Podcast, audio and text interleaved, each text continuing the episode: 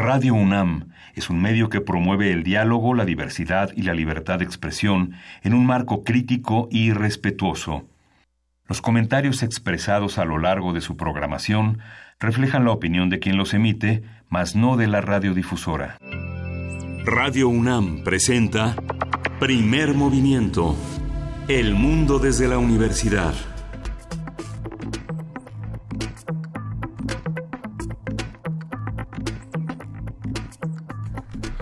Hola, buenos días. Hoy es miércoles 31 de octubre, la fecha prometida para el corte de agua, 7.05 de la mañana. Luis Iglesias, buenos días. Yo pensé que decías que era la fecha prometida para salir a pedir dulces. Y... No, no, no. Ese es mañana. Era, era, lo esperado. Lo esperado de esta mañana, Juana Inés de esa. Muy buenos días, ¿cómo estás? Muy buenos días, Luisa Iglesias. Eh, bien, pues aquí, amaneciendo. Amaneciendo, sin duda. Eh, ¿Cuántos tienen agua esta mañana? Al parecer todavía todos. Todos. Todos y estamos eh, como nerviositos, ansiosos.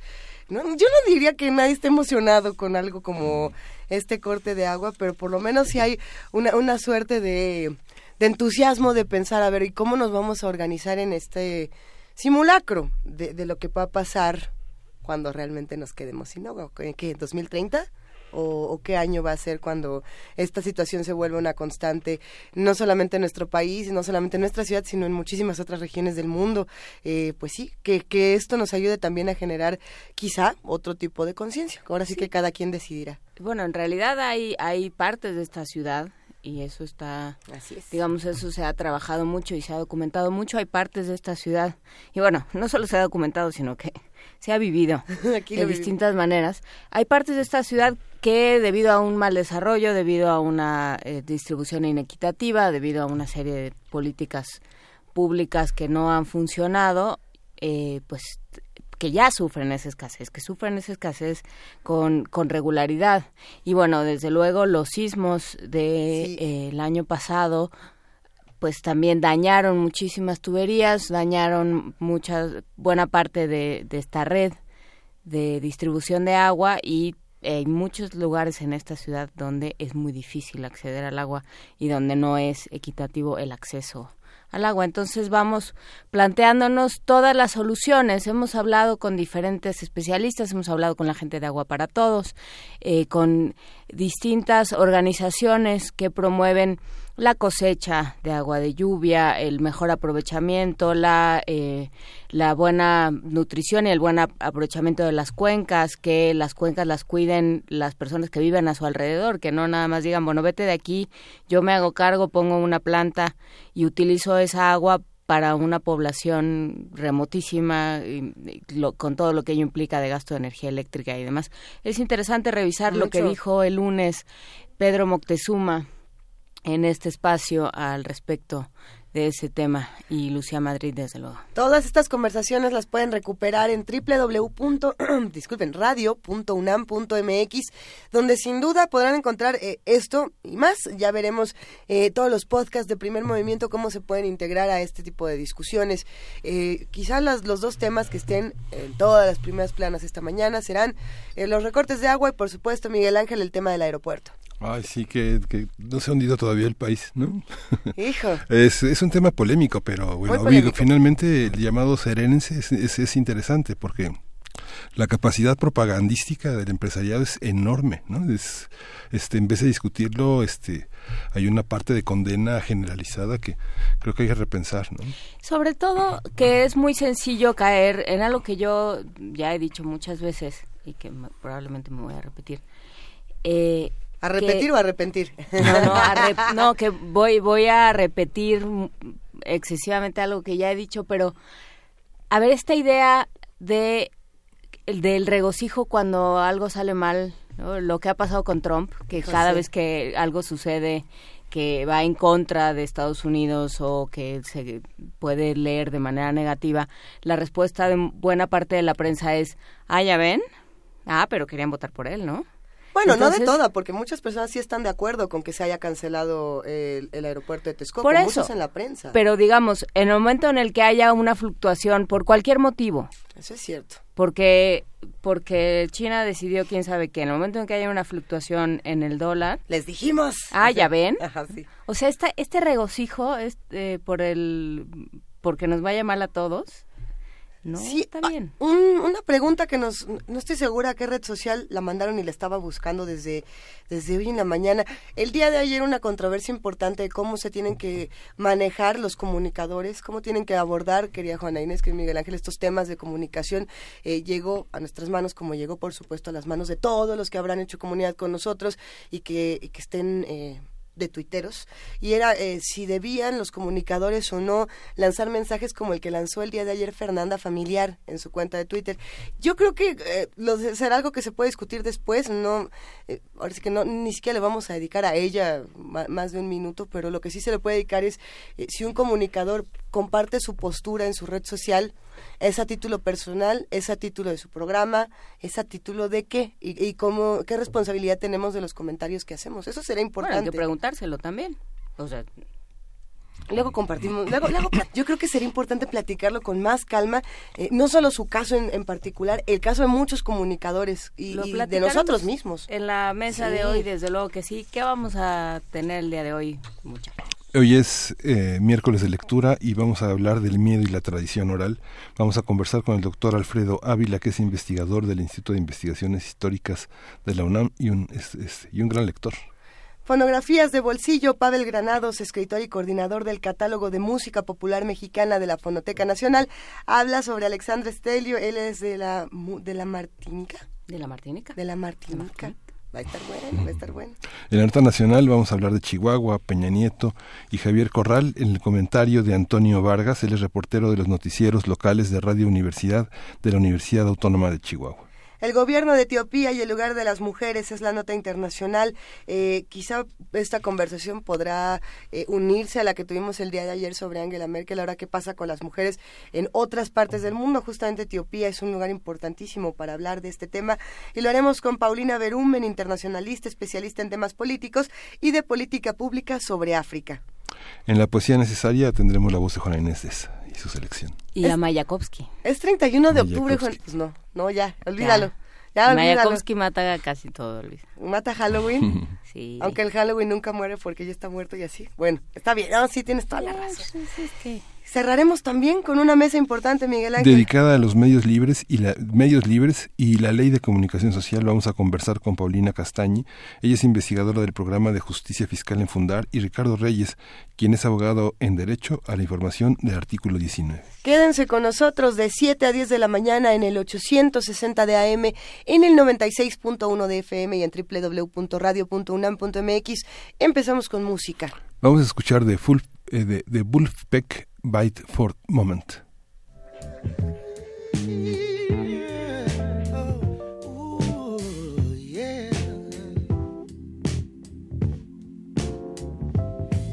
I said, wait for the moment.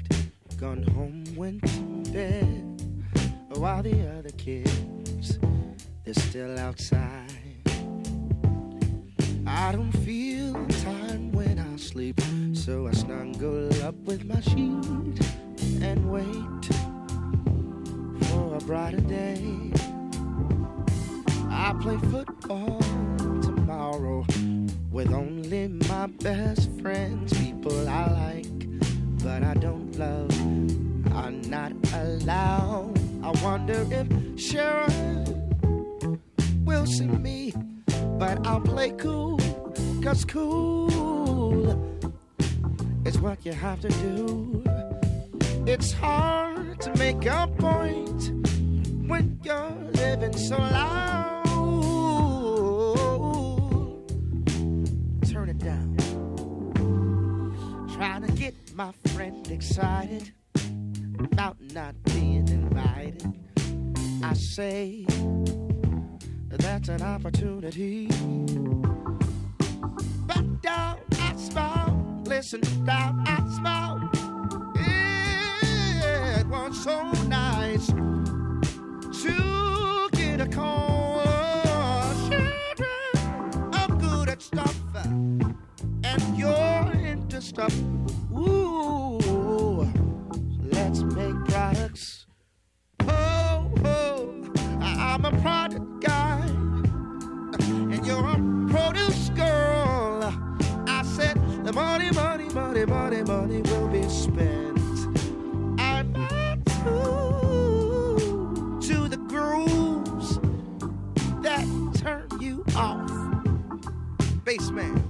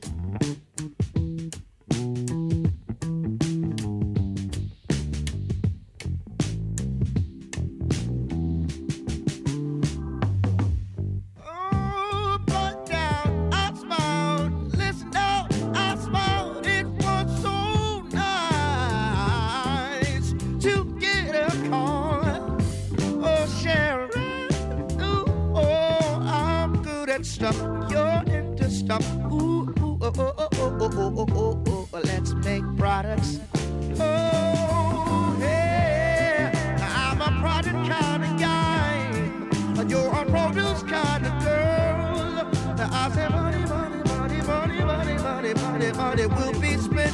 Oh, I'm a tune to the groove.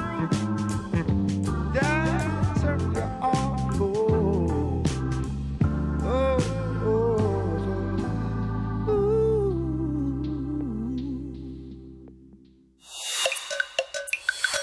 Primer movimiento. Hacemos comunidad. Miércoles de lectura. México cuenta con una gran tradición oral. En estas épocas es común recordar historias con figuras tenebrosas como la Llorona, el Nahual o el Chupacabras, que ya forman parte de nuestro imaginario. ¿El Chupacabras ya entra en la, en la tradición oral mexicana? Esa discusión vamos a tener. Está bueno. Las leyendas, una, una, por ejemplo, una de las grandes expresiones de la tradición oral, se caracterizan por ser narraciones casi siempre sobrenaturales sobre criaturas de ultratumba que se van transmitiendo entre generaciones. Es interesante cómo estas historias cuentan casi siempre con un componente de miedo. Vamos a conversar con el doctor Alfredo Ávila, quien es investigador del Instituto de Investigaciones Históricas de la UNAM y presidente del Comité Mexicano de Ciencias Históricas, sobre el papel que ocupa el miedo y las supersticiones en la tradición oral, dónde se ve, cómo se entiende y cómo se vincula eh, en, a un contexto. Buenos días, Alfredo. Gracias. Hola, buenos días, chicos. ¿Cómo están? ¿Cómo estás, Alfredo? Cuéntanos de las leyendas. De las leyendas. Eh, pues mira, el, la verdad es que hay, hay un montón de tradiciones que... Eh, que vienen desde hace más de 500 años, pero que también se han venido reinventando. Uh -huh. eh, lo, lo, lindo de, de, de, de, esto que llamamos historia es que en realidad nunca quedan las tradiciones tal como, tal como empezaron, sino que se le van agregando ingredientes y, y, y bueno, por supuesto, sí. esta tradición del 31 de octubre, que en México ya hemos empatado con la tradición de todos muertos y, y, y de todos santos, es eh, y se ha formado aquí estos tres días que aprovechan los chicos para ir a, a, pedir dulces y un poco para disfrazarse y hacer todas estas cosas. Los chicos, Luisa. Eh, ah, bueno, y Luisa también. Y yo, los chicos y Luisa. El, pues bueno, es, es, es, también una prueba de cómo se han venido eh, reinventando las tradiciones, es decir, cómo se van tomando elementos de distintos lados para construir una tradición nueva. Y, y esto es importante decirlo porque eh, la verdad es que hasta hace unos 50 o 60 años, eh, eh, todas estas leyendas, tradiciones y un poco lo, que nos convoca en esta, en esta ocasión eh, a, hablar, no estaban vinculadas con estos días. Es decir, a nadie se le ocurría que Día de Muertos o que Día de Todos los Santos tenían que ver en alguna cosa con el miedo. Este, eso, eso, no aparecía. Hoy nos parece un poco normal porque finalmente son tradiciones de muertos y siempre queda por allí los cuentos que nos contaban cuando niños que nos decían, bueno, es que si, sí. si no te portas bien va a venir tu abuelo que ya murió a, a jalarte los pies, ¿no? Cosas como esa. Entonces, un poco ahí el temor que siempre hubo a las personas muertas, eh, eh, pero, pero bueno, eso es una cosa más o menos reciente. Este, yo creo que antes la gente era más sabia y sabía que la persona a la que hay que tenerle miedo es a la persona viva, no a la persona muerta. Eh, y entonces lo que tenemos son un montón de tradiciones que tienen otra finalidad. La, mayoría de las tradiciones no tenían más que una finalidad eh, relacionadas con estos temas de los miedos, lo sobrenatural, lo legendario, tenían una finalidad religiosa. Es decir, así de simple. Es decir, la, la finalidad es pórtate bien, porque si te portas mal, se te va a aparecer el diablo en forma de gato, o se te va a aparecer el diablo en forma de, eh, eh, de buey, o todas estas cosas que todavía son tradiciones que se cuentan en los pueblos. Uh -huh. eh, de esas hay muchísimas. En el norte de México, eh, Coldovique Ibarra, una querida colega de, de, sí. eh, de, la Universidad Autónoma de Ciudad Juárez, en Cuauhtémoc, que ella ha venido trabajando durante mucho tiempo tradiciones y leyendas del norte de México, eh, ha descubierto algunas que no son tan populares en, en, este, en este altiplano mesoamericano y, y, que nosotros estamos más acostumbrados a la leyenda, al callejón del indio triste y cosas como, como esta. Eh, no, en el norte lo que tenemos son leyendas como Juan Oso, que es una de las tradiciones más importantes que se conoce prácticamente desde Sonora hasta Tamaulipas eh, que por supuesto se va perdiendo. Me parece que el trabajo de Coldovique ha sido muy interesante porque va fijando eh, estas tradiciones, las va poniendo en papel. No es que a ella, eh, ella es estudiosa de las tradiciones y de las leyendas y no tanto, su interés no es tanto ponerlas en, en, blanco y negro, pero también lo hace y es una manera de preservar todas estas, todas estas tradiciones. Y cada una de ellas tiene relación con, con temas cotidianos. Juanoso es un niño un poco monstruoso, peludo y es que, claro, es hijo de un oso que se robó a una muchacha por allá por Monterrey o mm. por el pueblo donde tú quieras, porque en cada pueblo dicen, eh, es que eso sucedió, sucedió aquí, ¿no? Eh, eh, igual que igual que la llorona de, nuestra, que lo mismo se aparece en Los Ángeles que en Tegucigalpa que en la Ciudad de México. ¿Qué pasa con este personaje que se roba? El, el, el robachicos que nos decían a nosotros. O sea, ¿qué pasa con, con esta idea de hay personajes que se roban a los niños, que se roban a las doncellas, que eh, es, es, es constante. Es constante, pero fíjate que no es tan antiguo. Eh, eh, Susana Sosensky, ya he hablado de, ella acá porque ella es especialista en historia de la infancia, lo que ha descubierto es que ese es un fenómeno de los años 40, de los años 50 del siglo XX. Es decir, es una tradición que empezó más o menos en esa época y que además esto es, eh, digo, en, este México en el que estamos tan acostumbrados a, la violencia, ya no nos suena tan, tan, tan tan fuerte, pero esto se debe sobre todo a un secuestro famoso en los años 50 en la Ciudad de México que tuvo una repercusión tremenda en la prensa, una niña que, que, fue secuestrada, se pidió un rescate alto por, por ella, eh, no, no, no, eh, tanto Susana que ha trabajado esto, ella no puede dar el nombre eh, por, porque la mujer sigue viva y entonces allí hay temas de protección de datos personales, pero fue un caso muy, muy sonado y a partir de allí toda esta vieja tradición de, mira, este, si te portas mal, te va a llevar el, robachicos, como que adquiere una fuerza enorme. El robachicos sí existe. Y entonces es a partir de mediados del siglo XX cuando efectivamente nace esta tradición. Pero acá lo, lo interesante es ver eh, que así como en el norte está la, la, la tradición, la leyenda de Juan Oso, porque efectivamente cuando tú salías de Monterrey hace algunas décadas y caminabas un poco podías encontrarte un oso, o, lo mismo pasaba en la sierra, en Durango o, en Chihuahua, ahora nada más te encuentras narcos, pero... ¿Y no son también como fábulas eh, cautelares? Eh, como los cuentos tradicionales. Sí, por supuesto, pero la mayor parte de ellas, eh, eh, ahorita estoy poniendo algunos ejemplos que se escapan a lo que estoy diciendo, pero, pero la mayor parte de ellas, sobre todo las más tradicionales, las que vienen de la época colonial, las que vienen del siglo XIX, eh, son cautelares en sentido religioso. ¿Cómo se relaciona la, la, religión con el miedo? ¿En qué momento las religiones encontraron que el miedo era una herramienta de control social como, como lo tienen ahora? Pues mira, no, no, no sé si haya sido un encuentro, es decir, que necesitamos un instrumento de control social y el miedo es, es, perfecto. para perfecto. No, porque el miedo existe desde antes. Y entonces empiezas a relacionar el miedo precisamente con las creencias religiosas casi casi desde un, desde un inicio. Eh, ahora, ¿qué, sucede? Lo que, nos, lo, que nos vincula ahora, y por eso empecé diciendo eh, el, asunto de, de, la relación con Día de Muertos y Todos Santos, es que casi siempre vinculamos el miedo con la muerte. Y en una sociedad tan secularizada como la nuestra, la relación miedo-muerte es casi casi natural mm. porque aun cuando seas una persona religiosa, aun cuando creas que después de la después de la vida hay otra cosa, la verdad es que siempre tenemos por ahí alguna condenada duda y nos da mucho miedo morir. Eh, en, todavía en el siglo XIX y por supuesto antes, la relación con la muerte es mucho más dinámica, mucho más cotidiana de, la que tenemos, de la que tenemos ahora. Perdón por usar este término, porque yo sé que es un término que en el siglo XXI tiene otra connotación, pero la muerte estaba normalizada.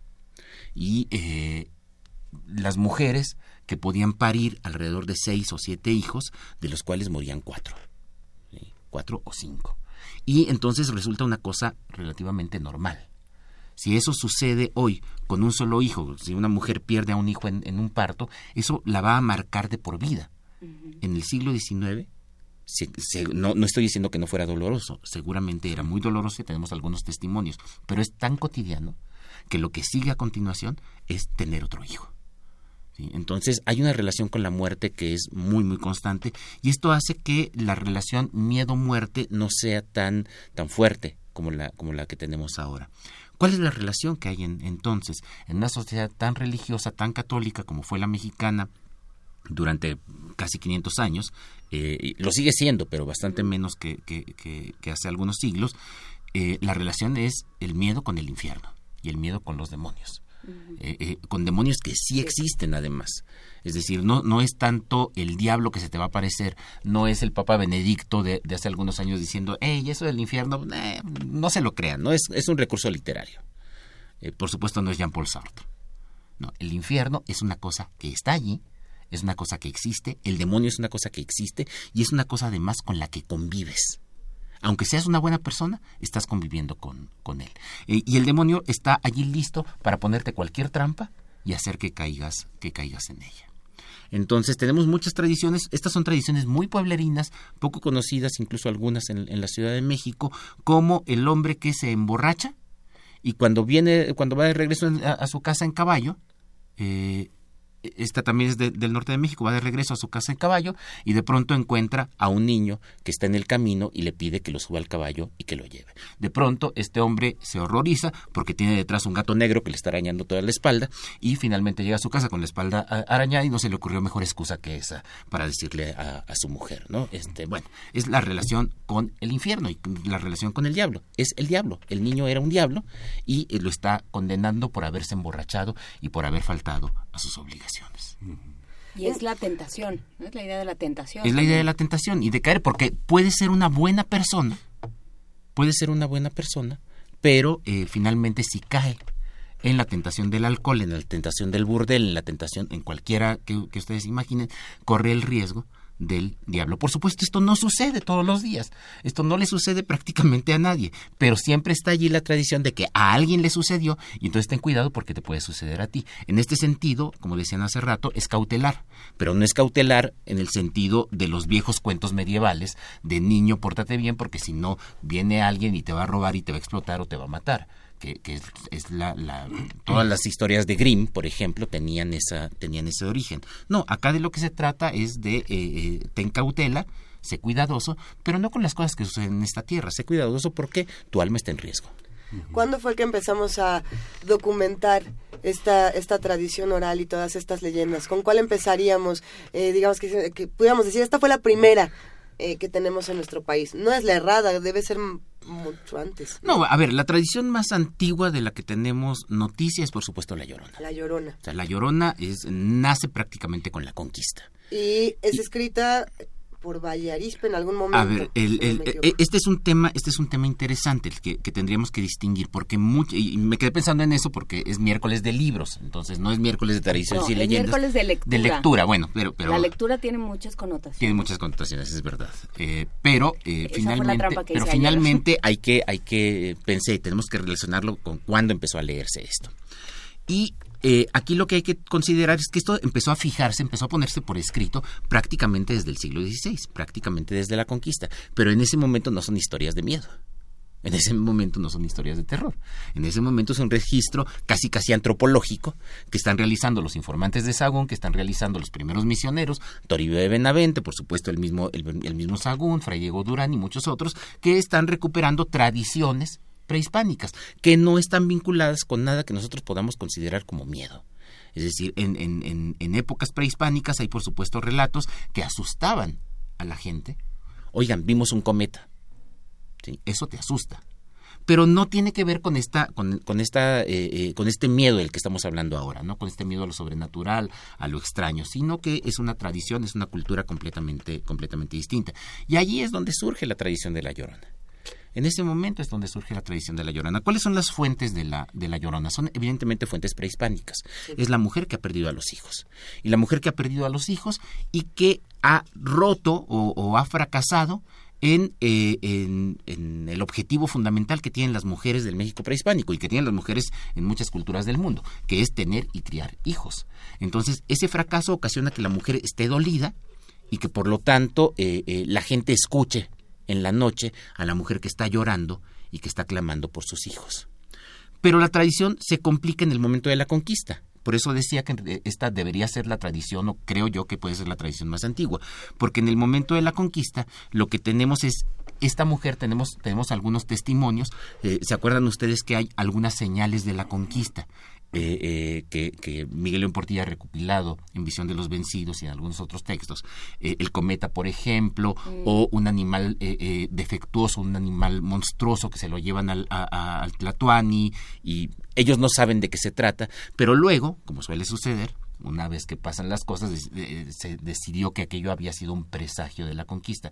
Y uno de los presagios de la conquista era precisamente esta mujer que gritaba por las noches en, la Ciudad de México, Tenochtitlan, por sus hijos que, como dije hace un rato, pues esto en realidad es una tradición un poco más vieja de la mujer que ha fracasado criando a sus hijos y entonces llora porque se le han perdido o porque se le han muerto y entonces llora por ellos, pero como sucede justo antes de la conquista y después esto fue interpretado como un presagio, entonces ya no es cualquier mujer la que está llorando sino que es una mujer que es madre precisamente de los mexicas, sino que entonces es muy probablemente eh, es muy probablemente la diosa, la diosa madre de la tierra.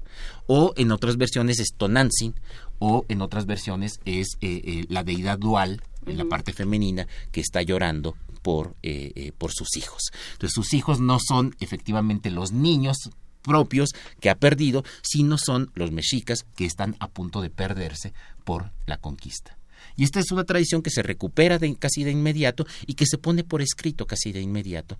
Y que eh, no, no, es, no es extraño que volviera muy rápidamente a ser volviera muy rápidamente a sus orígenes, simplemente la mujer que pierde, que pierde a los hijos, y que en una ciudad lacustre, como era México, y como sigue siendo México cada vez que llueve, eh, la, la, pérdida de los hijos tuviera una relación con los lagos.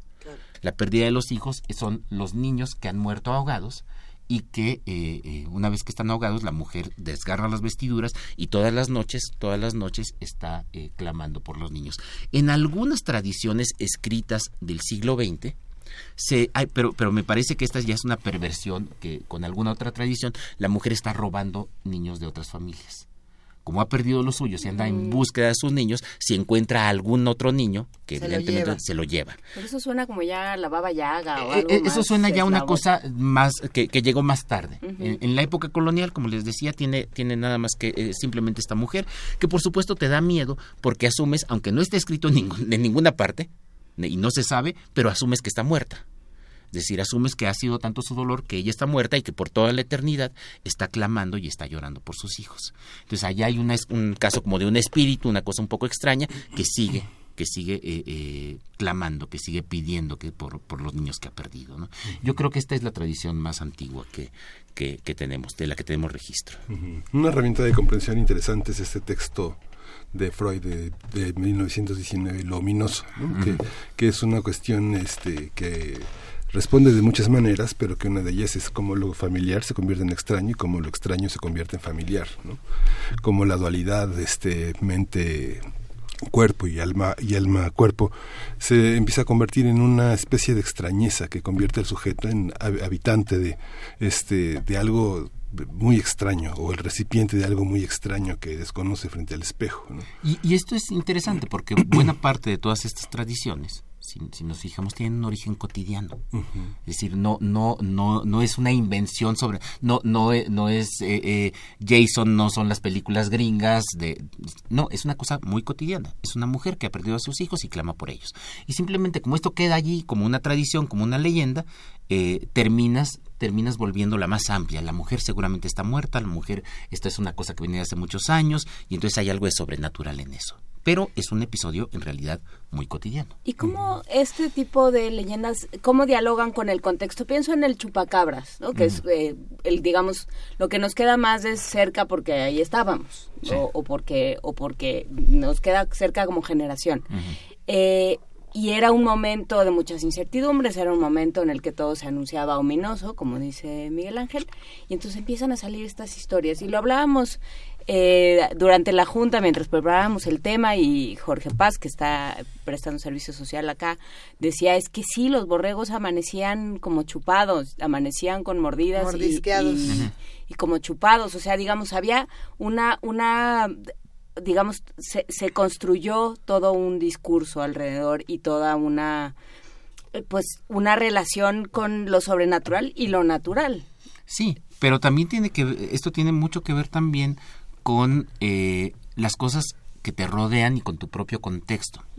Si esto hubiera sucedido, como efectivamente sucedía, porque animales muertos aparecen eh, cotidianamente, pero si esto hubiera sucedido a finales del siglo XVIII o a comienzos del siglo XIX, en lo que piensas es que hay un lobo suelto.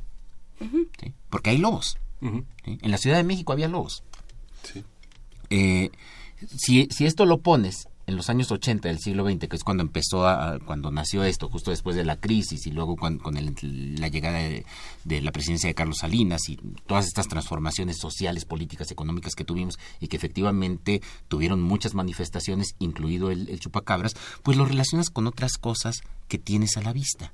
Y no es por supuesto que nadie haya salido a la calle y haya visto, mira, por allí va un chupacabras, como antes sí se veían lobos u osos. No, pero ves televisión y la televisión te abre un montón de posibilidades de cosas más o menos sobrenaturales. Mucha gente te decía, y esto lo podemos ver en la prensa, chupacabras es, es extraterrestre. Bueno, sí, pero si tienes en la televisión una serie que en esos años era muy importante, muy famosa, sobre la posibilidad de vida extraterrestre, pues entonces de inmediato haces esa, esa relación. Entonces vuelve otra vez el tema de lo cotidiano. Lo cotidiano, así sea televisivo, así sea irreal, pero que está presente y te permite explicar un montón de cosas. Recuerdo, bueno, en México hay muchos ejemplos de literatura, pero recuerdo una escritora catalana, Cristina Fernández Cubas, escribió un libro de cuentos muy interesante que se llamaba El ángulo del horror. Se llama El ángulo del horror y son situaciones muy cotidianas. Sin embargo, lo que ella señalaba repetidamente es que todo puede ser visto bajo el ángulo del horror, ¿no? Como esta situación en la que el padre de, en un cuento de Hoffman le relata la historia de un bandolero eh, justiciero a su hijo y termina el hijo reflejándose en un espejo, viéndose detenidamente y encontrando que todos podemos ser él, ¿no? que todos estamos en la, en la, en la frontera muy delicada del crimen. ¿no? Finalmente ese encuentro con uno mismo, y, esa extrañeza es, esa es parte de esto. Y, y, como esto se va volviendo después eh, parte de una tradición que tiene esa función aleccionadora de la que se, se hablaba antes, una tradición del siglo XVII, por ejemplo, en la Ciudad de México eh, eh, cuenta la historia de un hombre que va caminando por la calle en la noche y se encuentra a alguien, un tipo embosado, que le dice que afortunado es usted. Y el otro, eh, eh ¿por qué soy afortunado? Porque mire, usted sabe la hora en la que va a morir. Dichoso el que sabe la hora que Exacto, va a morir. y en ese momento lo, lo asesina. Bueno, esta es un, este es un acontecimiento. Una ciudad, la Ciudad de México era una ciudad muy peligrosa, lo sigue siendo, pero de verdad que en ese momento además es una ciudad eh, particularmente violenta. Y, eh, y lo que sucede después de eso es que la tradición se va contando y entonces ya no es algo que ocurrió una vez, sino que es algo que le ocurre a la gente que cruza por esa calle a determinada hora. Entonces, lo que fue un asesinato muy concreto, eh, muy puntual, termina convirtiéndose en una advertencia para todos los demás. No cruces por allí a esas horas, porque eso sucede en esa calle. Y sucede ya no como posibilidad, sino porque viene sucediendo. Y como esta tradición se va extendiendo a lo largo de las generaciones, pues entonces terminas dándole una posición sobrenatural al asesino. El asesino no es una persona de carne y hueso que tenía, eh, que a lo mejor eh, era el esposo cornudo y este era el amante de la mujer. No, ya no es una situación tan concreta, sino que ya es una entidad sobrenatural que lo que hace es que le dice a la gente la hora que es y de inmediato lo, lo mata a ver, ¿cómo las leyendas podían cambiar o bueno, la, los castigos podían cambiar dependiendo de si eras hombre, si eras mujer, si eras niña, si eras niño, etcétera. Eh, los hombres si eran infieles, pues le subía un gato y les arañaba la espalda, ¿no? Eh, pero si las mujeres eran infieles, despertaban con las manos y los pies con con eh, estas marcas, los cerraban, los, cerraban para, ah. para castigarlos y para marcarlos y que todo el pueblo supiera que esa mujer era una, entre comillas, yegua infiel. Sí, pero ¿Qué pasaría con eh, pero en vuelvo otra vez con, con el punto de partida, son situaciones cotidianas. Es decir, no te, no te imaginas tú que cuando un marido sospecha, ¿no? porque ni siquiera hay que tener la, la, certeza, pero si un marido sospecha que su mujer es infiel, ¿no crees tú que hubiera sido capaz en el siglo XVII de hacer eso precisamente? De marcar. Es que es lo interesante, el reflejo de la sociedad. Y está allí la, tradición de la mujer errada. Y, errada con H y sin H, porque ha errado el camino y termina siendo marcada como, como animal. Y es, un, es, es, parte de la violencia cotidiana que tenían todas las sociedades eh, hasta hace muy poco. Bueno, seguimos siendo sociedades muy violentas, aunque ahora estamos más conscientes de eso. Pero eran sociedades muy violentas que además aceptaban la violencia y que esto termina convirtiéndose en una especie de, tradición. ¿no? Esta aceptación de la violencia, cómo se vivía con eh, la infancia. muchos chamacos escuchaban estas historias desde tempranas edades y no había bronca. Ahora si contamos estas historias hay que ponerles, y está bien, ¿eh? nadie está criticando, pero hay que darles lenguaje incluyente, hay que quitar estos finales sangrientos, hay que mover la tripa, etcétera, etcétera, para que no tengan el mismo efecto en las infancias. Pero es que tiene que ver con concepto de infancia también. Eso es otra. O sea, depende a quién leas, pero los niños se inventaron hace relativamente poco. Hay quien dice con la revolución industrial. ¿Y entonces cómo se hacía? ¿O qué pasaba con los niños? Los finales eran crueles y los finales tenían que ser crueles. Pero esto lo encontramos en los cuentos de tradición europea también. Todos. Este, el, cuento de Caperucita Roja no terminaba con un cazador que llega y salva a Caperucita y salva a su abuela. La, Caperucita Roja termina con un lobo que se come a la abuela y a la Caperucita. Y Pegó dice, lo hago para que las niñas aprendan a no salir solas. Exacto. O sea, está, o sea, así lo pone manifiestamente al final de Caperucita. Eh, porque si, si al final llega alguien y te salva, pues qué caso tiene que te cuenten el cuento, ¿no? ¿A qué sirvió la leyenda si no hay catástrofe? Y ese aspecto tan primitivo de la violencia, digamos, no sé, pienso en un cuento de Amparo Dávila muy conocido, El huésped, digamos, el tema de la hospitalidad y el tema del miedo a los extraños convive todo el tiempo, la hospitalidad que abre las puertas y el temor que llegue la noche y nos mate a todos a, quien ayudamos, ¿no? Sí. Y para el caso mexicano, eh, lo, lo, que tenemos es que todas estas tradiciones, la mayoría de ellas que se van forjando en la colonia, eh, adquieren una cotidianidad, son tradiciones orales muy, muy importantes. Y no será sino hasta el siglo XIX cuando empiecen a fijarse. O sea, nosotros podemos encontrar en algunos escritores del siglo XIX que empiezan ya a relatar estas leyendas y las ponen por escrito y las publican para un público eh, y empiezan a darle ya una connotación diferente. Ya no es la vieja tradición aleccionadora, sino que también es una tradición que debemos preservar y que debemos rescatar porque es parte nuestra. Entonces, una de las primeras recopilaciones, hace rato hablabas de, Valle, de Vallarispe, eh, eh, pero bueno, está antes Luis González Obregón, que son así como los dos grandes pilares de todas estas tradiciones y leyendas, pero en el siglo XIX tenemos a Juan de Dios Pesa. ¿Se acuerdan ustedes de Juan de Dios Pesa, este poeta tan malito del siglo XIX? No pero, empieces, pero, me arranco con Garrique. Pero, pero al que respetamos mucho porque es precursor de la poesía mexicana, por supuesto. El carnaval de la vida engaña tanto. Y que y que ya en aquel momento, eh, en verso además, recupera tradiciones y leyendas de México. Así se llama, Tradiciones y Leyendas de México, eh, todas en verso, en la que aparecen todas estas que estamos contando acá, ¿no? La, Llorona, el Callejón del Indio Triste, eh, el, asesino de, de, la hora determinada, todas estas cosas empiezan a aparecer allí. El listón del diablo. Por supuesto, eh, eh, eh, es, es, una época en la que se empiezan a fijar todas estas tradiciones, pero que además lo que me, lo que me interesa señalar con Juan de Dios Pesa, porque con Paino es simplemente poner las tradiciones y decir, miren, acá están las tradiciones mexicanas, pero con Juan de Dios Pesa ya la intención es causar miedo. Sí. Es decir, aquí hay algo sobrenatural. Y entonces lo que hacen estos autores, porque además Vicente Riva Palacio en ese momento anda muy movidito con los archivos, y don Vicente eh, se queda durante muchos años en su casita con el archivo de la Inquisición. Fíjate. Y entonces el archivo de la Inquisición pues tiene por allí eh, eh, un montón de, cosas que te permiten hablar de brujas, por ejemplo, que no son brujas, son hechiceras, curanderas y tal, ya, ya hablamos acá de, de, ellas en otro programa, pero por allí empieza a, a meter este elemento, ya de una manera mucho más moderna.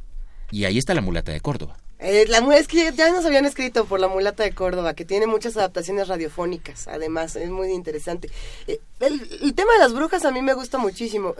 ¿Por qué la, la figura de la bruja porque hay algunas tradiciones que algunos dirían es que esta es europea, es que esta es estadounidense, es que esta es de aquí, esta es de otro lado? Llegan a México y se reinventan o no, o, hay coincidencias.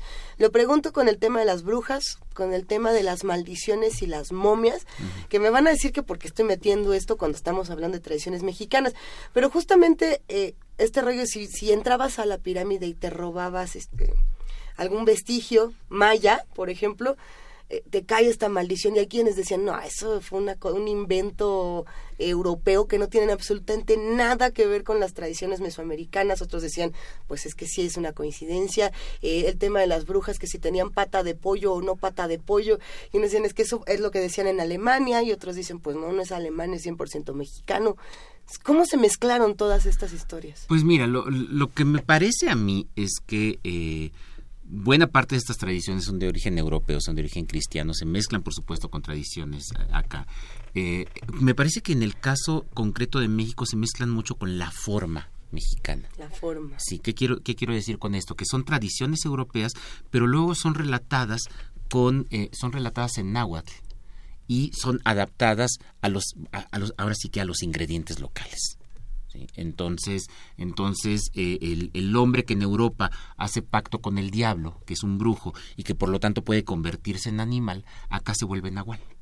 Acá ya no, es el pacto con el diablo, sino que es recuperar esta vieja tradición mesoamericana, pero que ya no tiene nada que ver con la sustancia de la tradición mesoamericana, porque el nahual en la tradición mesoamericana es una especie de doble tuyo que te protege, que te cuida, que, eres tú y que te, está, que te está cuidando. Mientras que en la tradición europea es simplemente la capacidad de transformarse en un animal por, por medio de un pacto con, con el demonio y que llega entonces a Mesoamérica y lo que acá se dice, ah, pues sí, un animal, ah, el nahual aunque le, estás quitando la sustancia, le, estás quitando lo que tenía antes para ponerlo en, en, eh, eh, en, el mismo formato mesoamericano, pero con una tradición, con una tradición europea. Claramente nos quedamos con muchos pendientes en esta conversación. Eh, ojalá podamos seguirla en diferentes entregas, Alfredo Ávila. Muchísimas gracias, gracias por esta conversación. Ya puedes regresar a dormir. Ya puedo regresar a dormir, muchas gracias. Porque nos confesó que venía en pijama.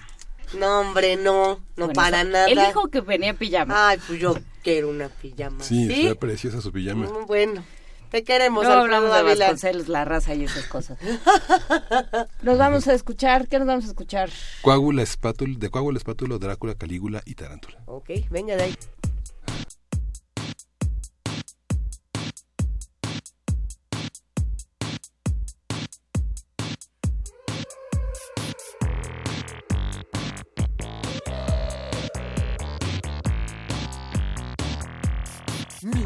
Antes que cierren el videoclub. Entro sigiloso, digo apaga la luz. El tipo que atiende abre una puerta secreta donde guarda las películas siniestras. Sé que es un error, pero no puedo evitarlo. Llevo una de terror, me tiemblan las manos. Las he visto todas al revés y al derecho. Gritos, monstruos, ratas y un engendro mal hecho.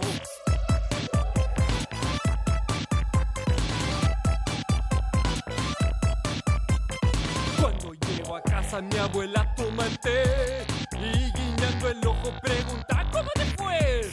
Levanto el pulgar en señal de aprobación y ella se desplaza sin llamar la atención. Vamos al altillo donde está el aparato,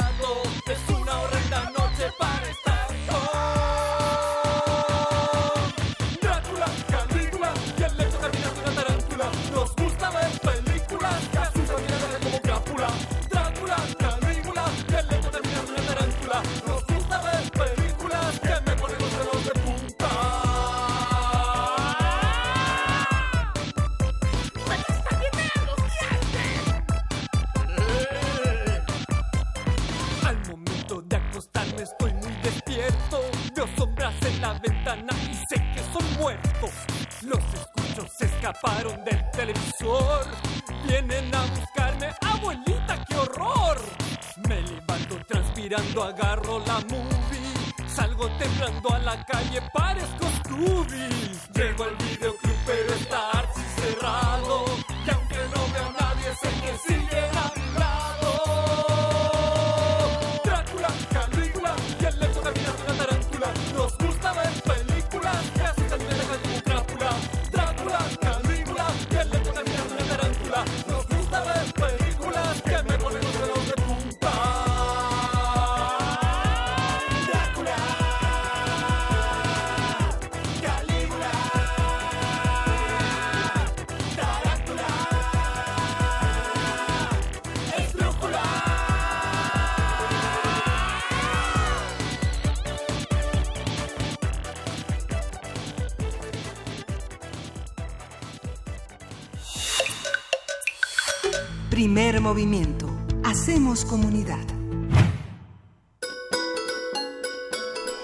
Fonografías de bolsillo. Está tan bueno el chisme fuera del aire que hemos decidido mandar directamente a canción, Pavel. ¿Qué vamos a escuchar? No, no, vamos a escuchar. Hola, Luisa. ¿Cómo, estás? Muy bien, ustedes. Qué gusto escucharlos. Digo, estar aquí. Este, es que venía escuchándolos. Por cierto, que estaba buenísima la plática. Esta es tu cabina, queridísimo Pavel Granados. Aquí estoy. Pues mira, traje hoy una grabación pues muy rara de 1929. Es pues yo creo que es además un tema extraño porque es la música de la Martinica, es decir, las Antillas francesas. Y lo traje como un pretexto para hablar un poquito acerca de la evangelización de las Antillas y el porqué de cómo es la cómo por qué es como es la música de las Antillas. Fíjense ustedes que la, hay dos tipos de evangelización, la evangelización protestante de los Estados Unidos y la evangelización católica cristiana de lo de las Antillas y las dos convivieron con la música negra que traían de, los esclavos africanos. Y hay una cosa muy curiosa, que los esclavos africanos que llegaron a pues a, a, las Antillas traían unos tambores que les dejaban tocar y bailar los, los misioneros una vez que acababa la misa los domingos. Y entonces tocaban unos tamborzotes y los esclavos que llegaban de las costas occidentales de África traían un ritmo de contenido secreto que es el cinquillo. Suena así pam pam pam pam pam pam. Cuando ustedes escuchan eso en una canción es un cinquillo pam, pam, pam, pam, pam. Por ejemplo, en Nereidas, tarararán, trarán, trararán, trarararara, pam, pam, pam, pam, pam, pam. Ese es un cinquillo. Y el contenido secreto de ese ritmo es la nacionalidad de los negros. Es decir, que todas las canciones que tienen ese cinquillo vienen de la misma zona de África. Es decir, que es una unificación nacional de los negros que se desperdigaron por todas las Antillas en Estados Unidos los protestantes le daban chance de no de no de bailar a los negros porque la, los los bailes que traían los eh, misioneros este, los, los, las religiones los protestantes eran unos ritmos fatales. Por ejemplo la jig que es un baile este irlandés se baila espantoso van, van los negros como caminando arrastrando los pies y no no consiste más que en eso los los bailes más bien la libertad que tenían los negros en, en Talvisiana en en, en, las colonias este, de, que habían sido de Francia, eh, eran aplaudir durante y cantar durante las misas. Entonces, de ahí que la evangelización protestante de Estados Unidos dio una este, música que fue realmente para cantar y para tocar. Les dejaban tocar, por ejemplo, la trompeta, el saxofón, pero no el violín, que era un instrumento para blancos, ¿no? Por eso el jazz es un, es un género que no, no se usa el violín prácticamente, ¿no?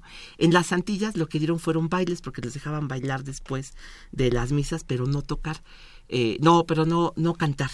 Por eso la música de las Antillas es fundamentalmente para bailar. La otra cosa es que los ritmos que traían fueron, se, trajeron los, los bailes sansimonianos, no sé si ustedes saben cuáles son. los bailes sansimonianos. Cuéntanoslo todo, Pablo. claro que no. los bailes sansimonianos es muy chistoso, porque son, son los bailes que, que permitió o que promovió San Simón, el, el socialista francés, que no, es, no son más que los bailes de pareja. Entonces, los bailes de pareja son los sansimonianos, eh, los bailes que usaban los socialistas, ¿no? Porque antes los mm. bailes eran en cuadrillas, se ensayaban como en el la danza de los vampiros, ¿se acuerdan? Que bailan todos así como en cola y van haciendo figuras, es en las fiestas. Esos eran los bailes antes. A partir de 1830, los bailes son sansimonianos. Es decir, ya se podía bailar de cachetito, de cachetito, sí, lo cual fue muy mal visto porque como que crea cierta intimidad y todo eso, ¿no? Bueno, en la Martinica hubo un género que se llama la villín, que es el género de, la, de esa isla que nunca se oyó con el jazz y a su vez el jazz nunca oyó la música de las Antillas. Entonces son dos mundos completamente diferentes de que produjeron los pues el, mundo de, de, África, ¿no? El mundo de la esclavitud, dos mundos que fueron como pues no se escucharon unos a otros, ¿no?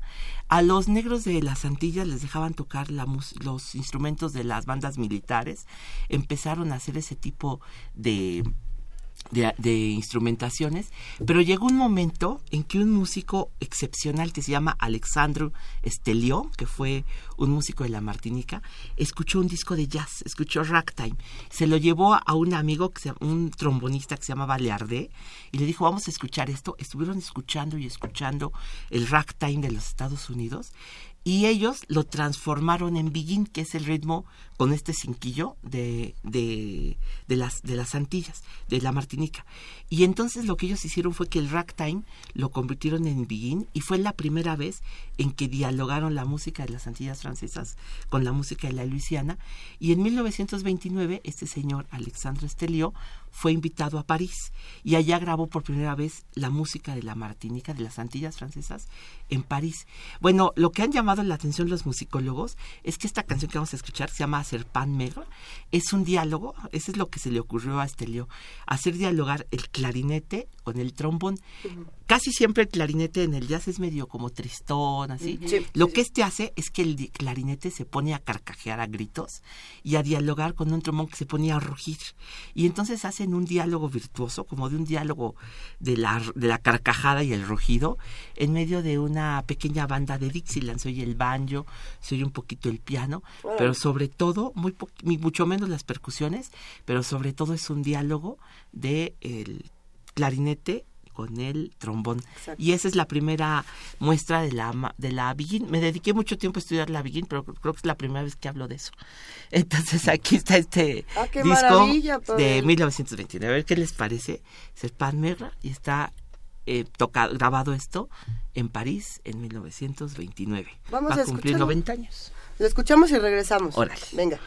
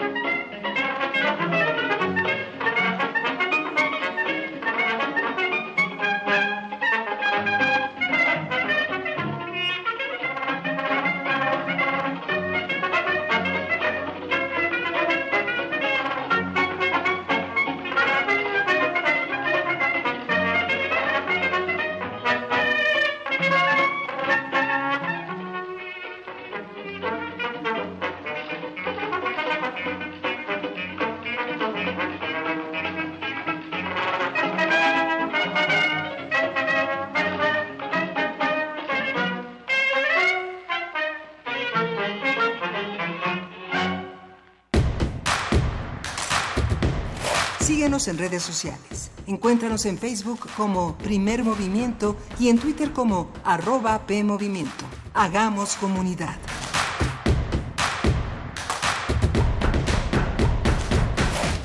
La revista de la universidad en radio. Te invitamos a escuchar esta serie, donde cada mes diferentes personalidades se darán cita para dialogar sobre los conceptos a los que se enfrenta día con día el ser humano. Música, extinción, revolución, palabras. Cada tema será abordado desde la visión de nuestro invitado semanal. Dialoga con nosotros todos los jueves a las 16 horas por el 96.1 de FM en el papel, en la pantalla, en las ondas y en la web. La revista de la universidad abre el diálogo en Radio UNAM. Experiencia sonora.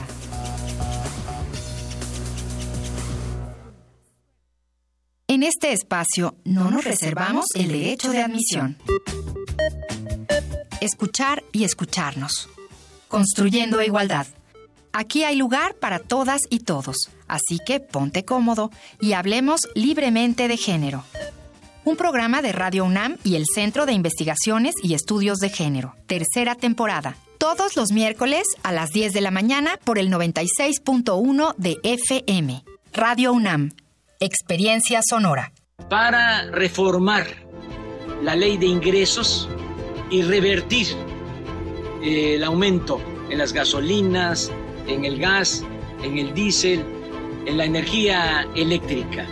Se puede modificar la ley de ingresos. Lo pueden hacer los diputados. Andrés Manuel, aquí están los votos de Movimiento Ciudadano para darle reversa al gasolinazo. Movimiento Ciudadano. El Centro de la Imagen exhibe la muestra Africaamericanos, integrada por 400 imágenes históricas de destacados archivos, así como producciones contemporáneas de más de 70 reconocidos artistas. La exhibición resalta la riqueza cultural de las comunidades afrodescendientes de 16 países de América Latina, como México, Cuba, Haití, entre otros. Africaamericanos está abierta en el Centro de la Imagen, Plaza de la Ciudadela número 2, Centro Histórico. La entrada es libre.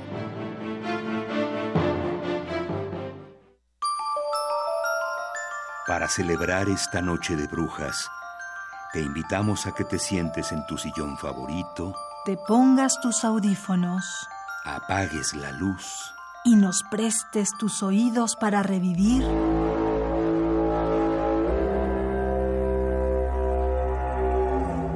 La invasión marciana que aterrizó en la radio. A 80 años de la Guerra de los Mundos miércoles 31 de octubre a las 11 de la noche. Escucha su retransmisión el sábado 3 de noviembre a las 19 horas. ¿Qué te da más miedo? ¿Los seres del más allá? ¿O los que vienen de otros planetas? Radio UNAM. Experiencia sonora.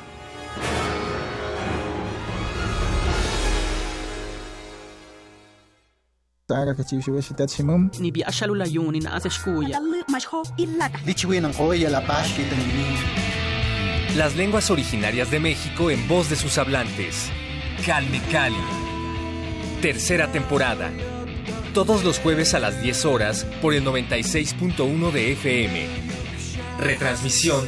Domingos 15.30 horas por el 96.1 de FM. Radio UNAM. Experiencia sonora.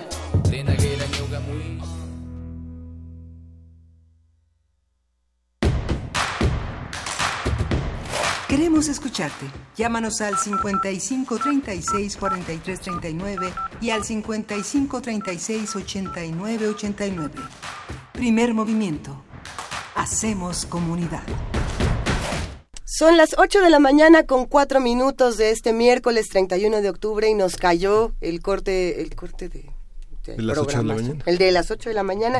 Pero aquí sigue con nosotros Pavel Granados, nada más para decir, ya me voy. Ya me voy. Bueno, ya me quedé a despedirme. Qué maravilla, queridísimo Nos vemos Pavel. el miércoles que entra. ¿De qué hablaremos el próximo miércoles? Ay, bueno, no, todavía no sabía, pero es sorpresa. Es sorpresa. digo, no, no he preparado nada, pero sí tenía una, una... El primer trompetista del mariachi.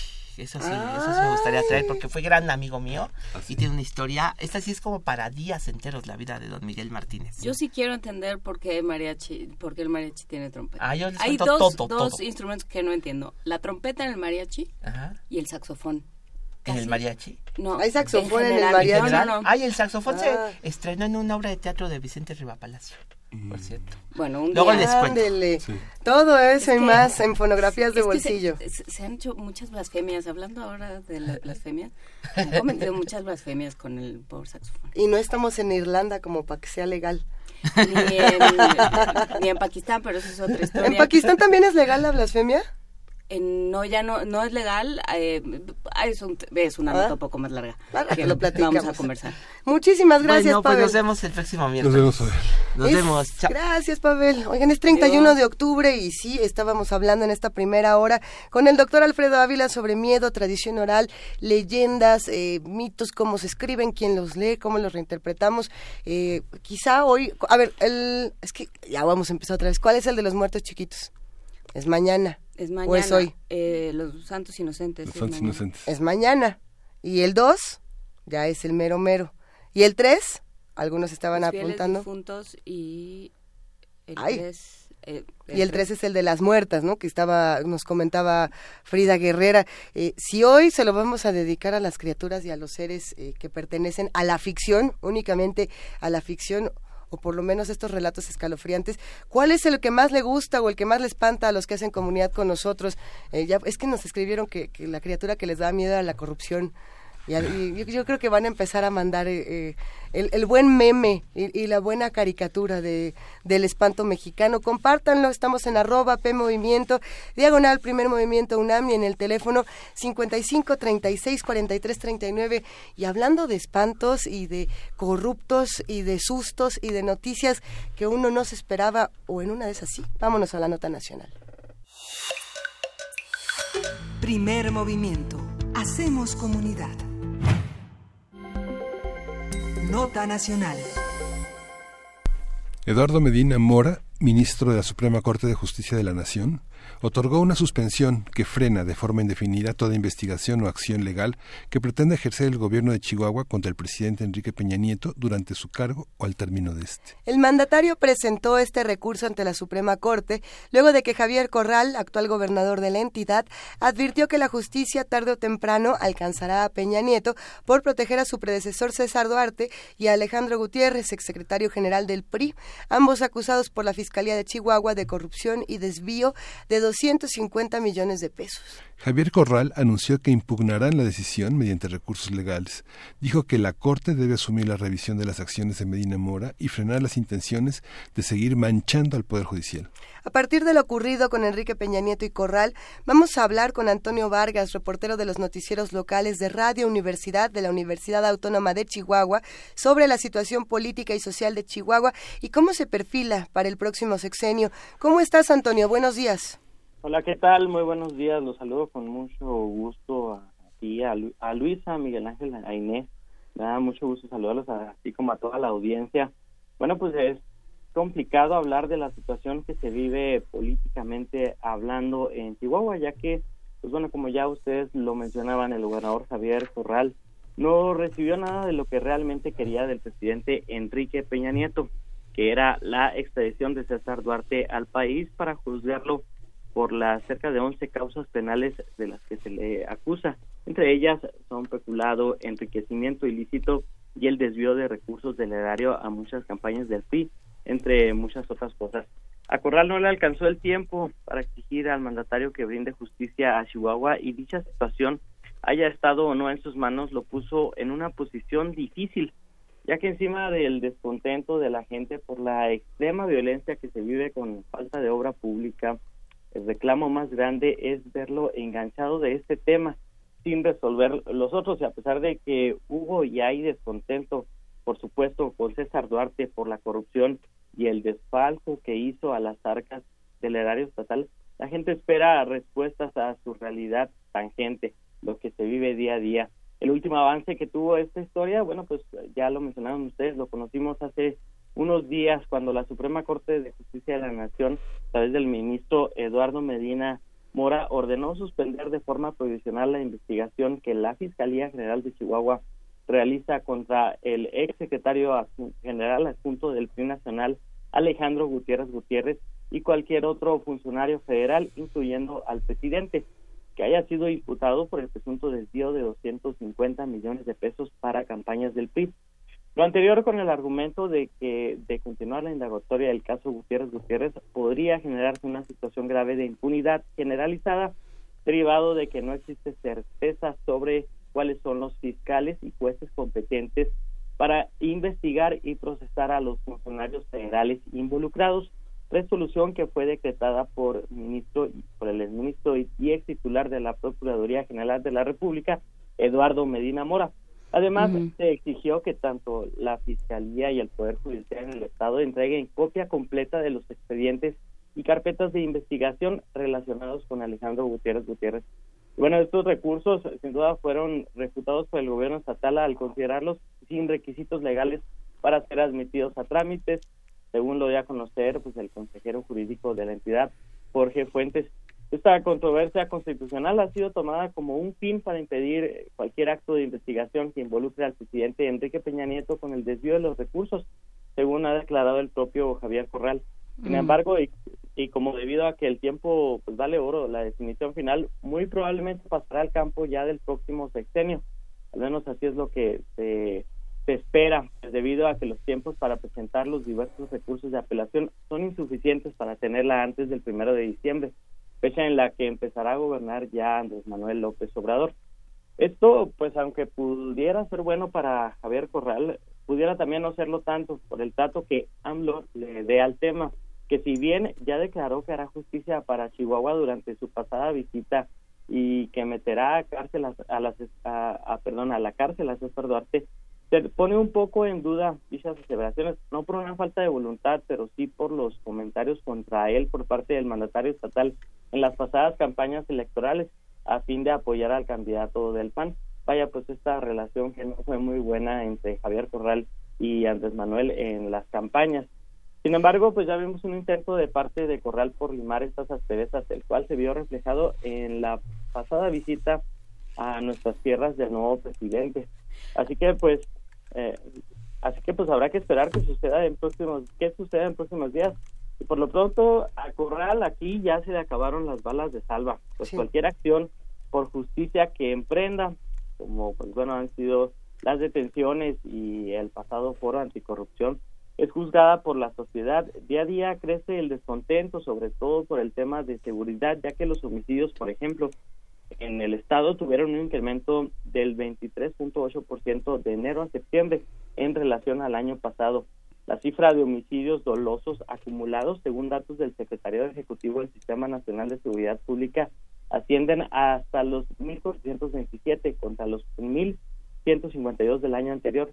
Ataques a policías, enfrentamientos, asesinato de activistas de derechos humanos y periodistas, robo y violación de niñas y niños, feminicidios, entre otros, son una gran parte del repudio social, por lo que la lucha por ver a Duarte tras las rejas dejó de preocupar o al menos pasó a segundo término en los pendientes de los chihuahuenses. Así que, pues esto, así es como se ve aquí en el Estado. Se espera que continúe este proceso y que realmente Andrés Manuel haga justicia. Sin embargo, pues este es el panorama de cómo se prevé que pueda ocurrir esto. Al menos, pues ya hay un acercamiento, un intento a simple vista por parte del gobernador de tener una buena relación con Andrés Manuel para así lograr que este trámite de justicia avance y bueno pues también veremos qué pasa en lo que concierne a el intento de que también a Enrique Peña Nieto se le condene por su participación en todos estos desvíos. Esa, eh, tú estuviste, tú cubriste Antonio esa visita de Andrés Manuel López Obrador a Chihuahua. No tuve la oportunidad eh, exactamente de entrar, pero sí muy pendiente de todo lo que ocurría, ya que pues andaba eh, cubriendo un evento cultural en, Nuevo Caso ¿Y cómo... Pero, sí estoy enterado, pues básicamente de, todo lo que ocurrió. ¿Cómo se vivió, digamos, eh, como a nivel de calle? ¿Qué era lo que, lo que se comentaba entre los reporteros? Pues a nivel de calle se hablaba, pues había mucha incertidumbre, eh, para empezar, en primer en primera instancia de, cómo iba a ser el recibimiento, de si Corral se iba a portar de una manera muy fría, iba a tratar al nuevo presidente de una manera hostil y también qué eh, aceptación de, estos tratos iba a haber por parte del presidente. Sin embargo, pues esto cambió mucho una vez que vimos que incluso hubo reuniones previas allá a los mítines en los que estuvo el presidente electo con toda la, gente de Chihuahua acumulada, eh, donde pues se demoraron incluso algunos minutos para finalmente salir, en los que pues seguramente hablaron y negociaron todos estos temas. En términos generales, pues, pues se considera buena esta visita y, y pues ahí mismo eh, Andrés Manuel hizo estas aseveraciones de que continuaría con el proceso de extradición contra César Duarte y que pues se haría justicia para Chihuahua se comprometió a hacerlo. Además, ¿qué, qué, pasó con toda la con toda la revocación de es, quedó acabadas en Ciudad Juárez, ¿no? Perdón. Que, que se revocó la presencia de Morena en Ciudad Juárez. ¿Qué, qué continuidad ha tenido? ¿Tienen tienen el Senado, tienen la mayoría, tienen la mitad de las diputaciones? Es una presencia fuerte de Morena como nunca había estado antes en el estado de Chihuahua. Claro que sí, sin duda. Actualmente el Congreso del Estado cuenta con cerca de 13 diputados de fracción de, fracción de Morena y, y contra la mitad que es prácticamente los mismos del Partido Acción Nacional y bueno pues ya los demás se dividen de otras fracciones políticas sin duda es histórica esta este nivel de participación o de eh, eh, pues diputados que se encuentran a cambiar un poco el esquema que se tenía anteriormente ya que en estos momentos no es el PAN quien controla o quien tiene las decisiones más importantes del Congreso estatal. Y por lo tanto pues las uh, en delante todas las acciones todas las iniciativas que el gobernador Javier Corral envíe al Congreso para su aprobación pues van a va a ser un poco más difícil que pasen debido a estos pues eh, este nuevo esquema en el que se conformó el Congreso ya no tiene la mayoría y esto se le va a dificultar sin duda para muchos temas posteriores. Sin duda, pues bueno, eh, en esta nueva relación o en este en estos términos en los cuales se vio con el con el presidente pudiera ser una situación que no afecte mucho, pues es algo que de lo que también tendremos que estar muy pendientes pues eh, seguramente habrá eh, pues pintaba para que para que si se iba Peña Nieto las cosas eh, se resolvían un poco se desahogaban en Chihuahua hablas de problemas de inseguridad hablas de, de, de momentos de incomodidad social. Antonio Vargas no son no es no es nuevo digamos Chihuahua lleva mucho tiempo en estas. Para nada. Y se, se parecía que con Corral las cosas iban a cambiar un poco era al menos lo que la mayor parte de la gente en el estado esperaba y eso se vio reflejado en la votación, en el nivel de votación que se dio hacia él. Eh, sin embargo, pues sí ha sido, pues por parte de la gente, digámoslo así, pues un descontento, una desilusión el ver que todo lo que se esperaba del gobernador, todo lo que se creía que iba a ocurrir una vez que él tomara posición, pues no ocurrió, no, no, no fue así. El nivel de violencia, y lo dicen los números, se disparó eh, completamente.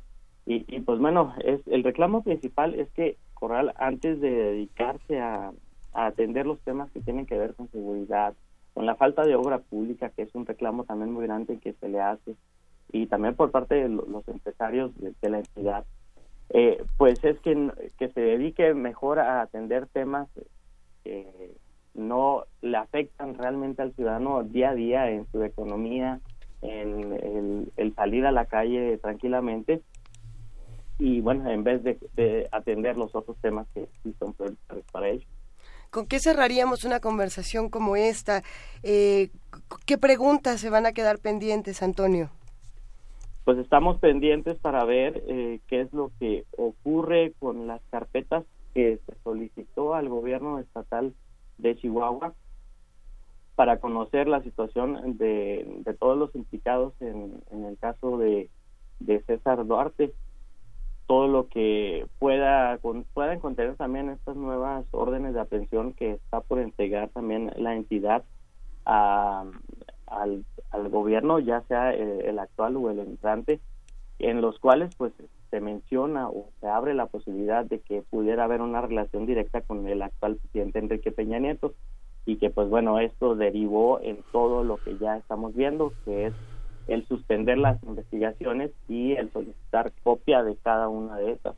Pero pues bueno, repito, todo esto debido a las apelaciones, debido a los recursos legales que puede interponer la Fiscalía General, eh, se ve un poco impedido y los tiempos ya no alcanzan al gobierno actual para eh, recibir estas carpetas y sería la siguiente administración. Así que es lo que queda pendiente, ver qué es lo que contienen estas nuevas investigaciones y pues saber qué va a pasar en el caso de Andrés Manuel López Obrador, qué es lo que va a hacer para lograr la tan anhelada justicia de Javier Corral para Chihuahua y de todos los chihuahuenses, por supuesto. Oye, Oye, que andas por aquí, ¿qué pasó con el asesinato de, de, de, Loya Deister? ¿Se, ¿Se, aclaró algo? Mataron a otro empresario importante también. Estos homicidios, estos homicidios, este... Para los que no sepan... César Zambrano, César Zambrano Pérez, los organismos empresariales en conjunto se han pronunciado este por este lamentable fallecimiento y hay algunas figuras también de la entidad vinculadas posiblemente a estos asesinatos. Eh, fue un asesinato de un personaje joven, muy sentido, de una persona descollante y de alguna manera opositora en muchos sentidos y conciliadora que fue que fue Uriel Alberto Loya Deister, ¿no?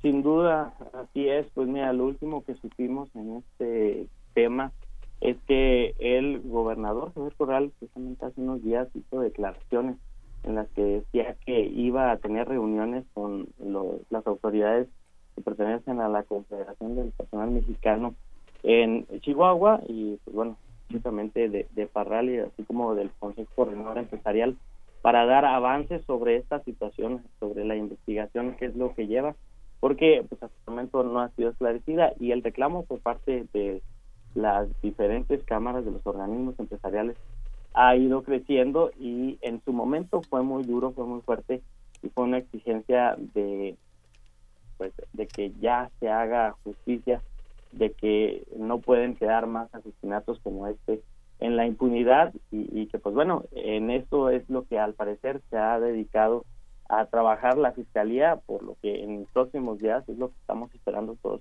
que haya una resolución final con este tema, que es lo que se ha investigado, si ya se tiene eh, pues detenida o si ya se tiene eh, localizada a, a las personas, localizadas a las personas que pudieran haber sido los responsables del asesinato de este importante empresario en la ciudad de Parral. Pues lo seguiremos conversando. Muchísimas gracias, Antonio Vargas, de la, de la radio de la Universidad Autónoma de Chihuahua. Muchísimas gracias por estar con nosotros. Muchas gracias a ustedes, que tengan un excelente día. Un gran abrazo, hasta, luego. Y vamos con música. Vamos a escuchar una vez de nuevo de Hank Massive.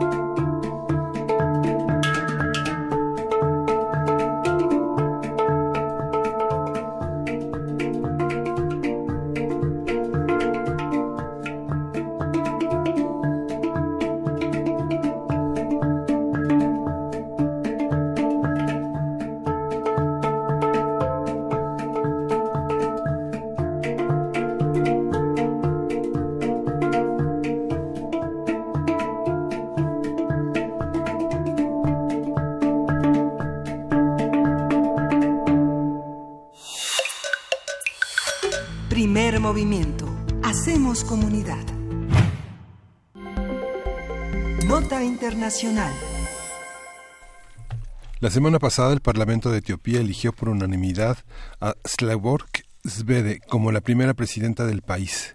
Su designación se produjo tras la renuncia de su predecesor, Mulatu Teshome, que ocupaba ese cargo desde 2013 y una semana después de que el primer ministro de Etiopía, Abiy Ahmed, aprobara una reforma, eh, reduce el número de, ministerios y establece que la mitad sean ocupados por mujeres. Al tomar posesión de la, de la presidencia de Etiopía, Saleborg Svede afirmó que es necesario construir una sociedad que rechace la opresión hacia las mujeres. Y bueno, la presidenta de Etiopía ha sido directora general de la ONU Nairobi y representante especial del secretario general de la ONU, Antonio Guterres, ante la Unión Africana. Analizaremos los factores que llevaron a la elección de una mujer como cabeza de gobierno en Etiopía, qué tan representativo es y cómo entenderlo. Para ello nos acompaña la doctora Paulina Berumen, internacionalista, especialista en temas políticos y de política pública sobre África. Buenos días, Paulina. Eh, muy buenos días a todas y a todos. Muchas gracias, Paulina. Qué gusto escucharte. Cuéntanos, por favor, eh, ¿Qué pasa con esta, con esta elección? Eh, ¿qué, qué, podemos decir? ¿Cómo fue y qué es lo que se espera ahora? Ah, bueno, creo que ha sido una ha sido una noticia realmente que ha congratulado de manera muy importante no solamente a las mujeres, sino a las mujeres africanas, a las mujeres etíopes, en aquellas en las que pues hay muchísimo mayor eh, expectativa sobre esta elección Así que, bueno, antes que todo, eh, sin duda, también desde las Naciones Unidas ha habido un regocijo importante por el precedente que ustedes ya han mencionado, como es que justamente eh, la señora presidenta, ahora señora presidenta de Etiopía, Sahle eh, pues ha trabajado, ha sido embajadora y representante de Naciones Unidas ante diferentes organismos fundamentalmente continentales de África. Así que ha sido, antes que todo, una una muy bienvenida para eh, las mujeres, para las mujeres africanas, para las mujeres etíopes, pero creo que también creo que es una muy bienvenida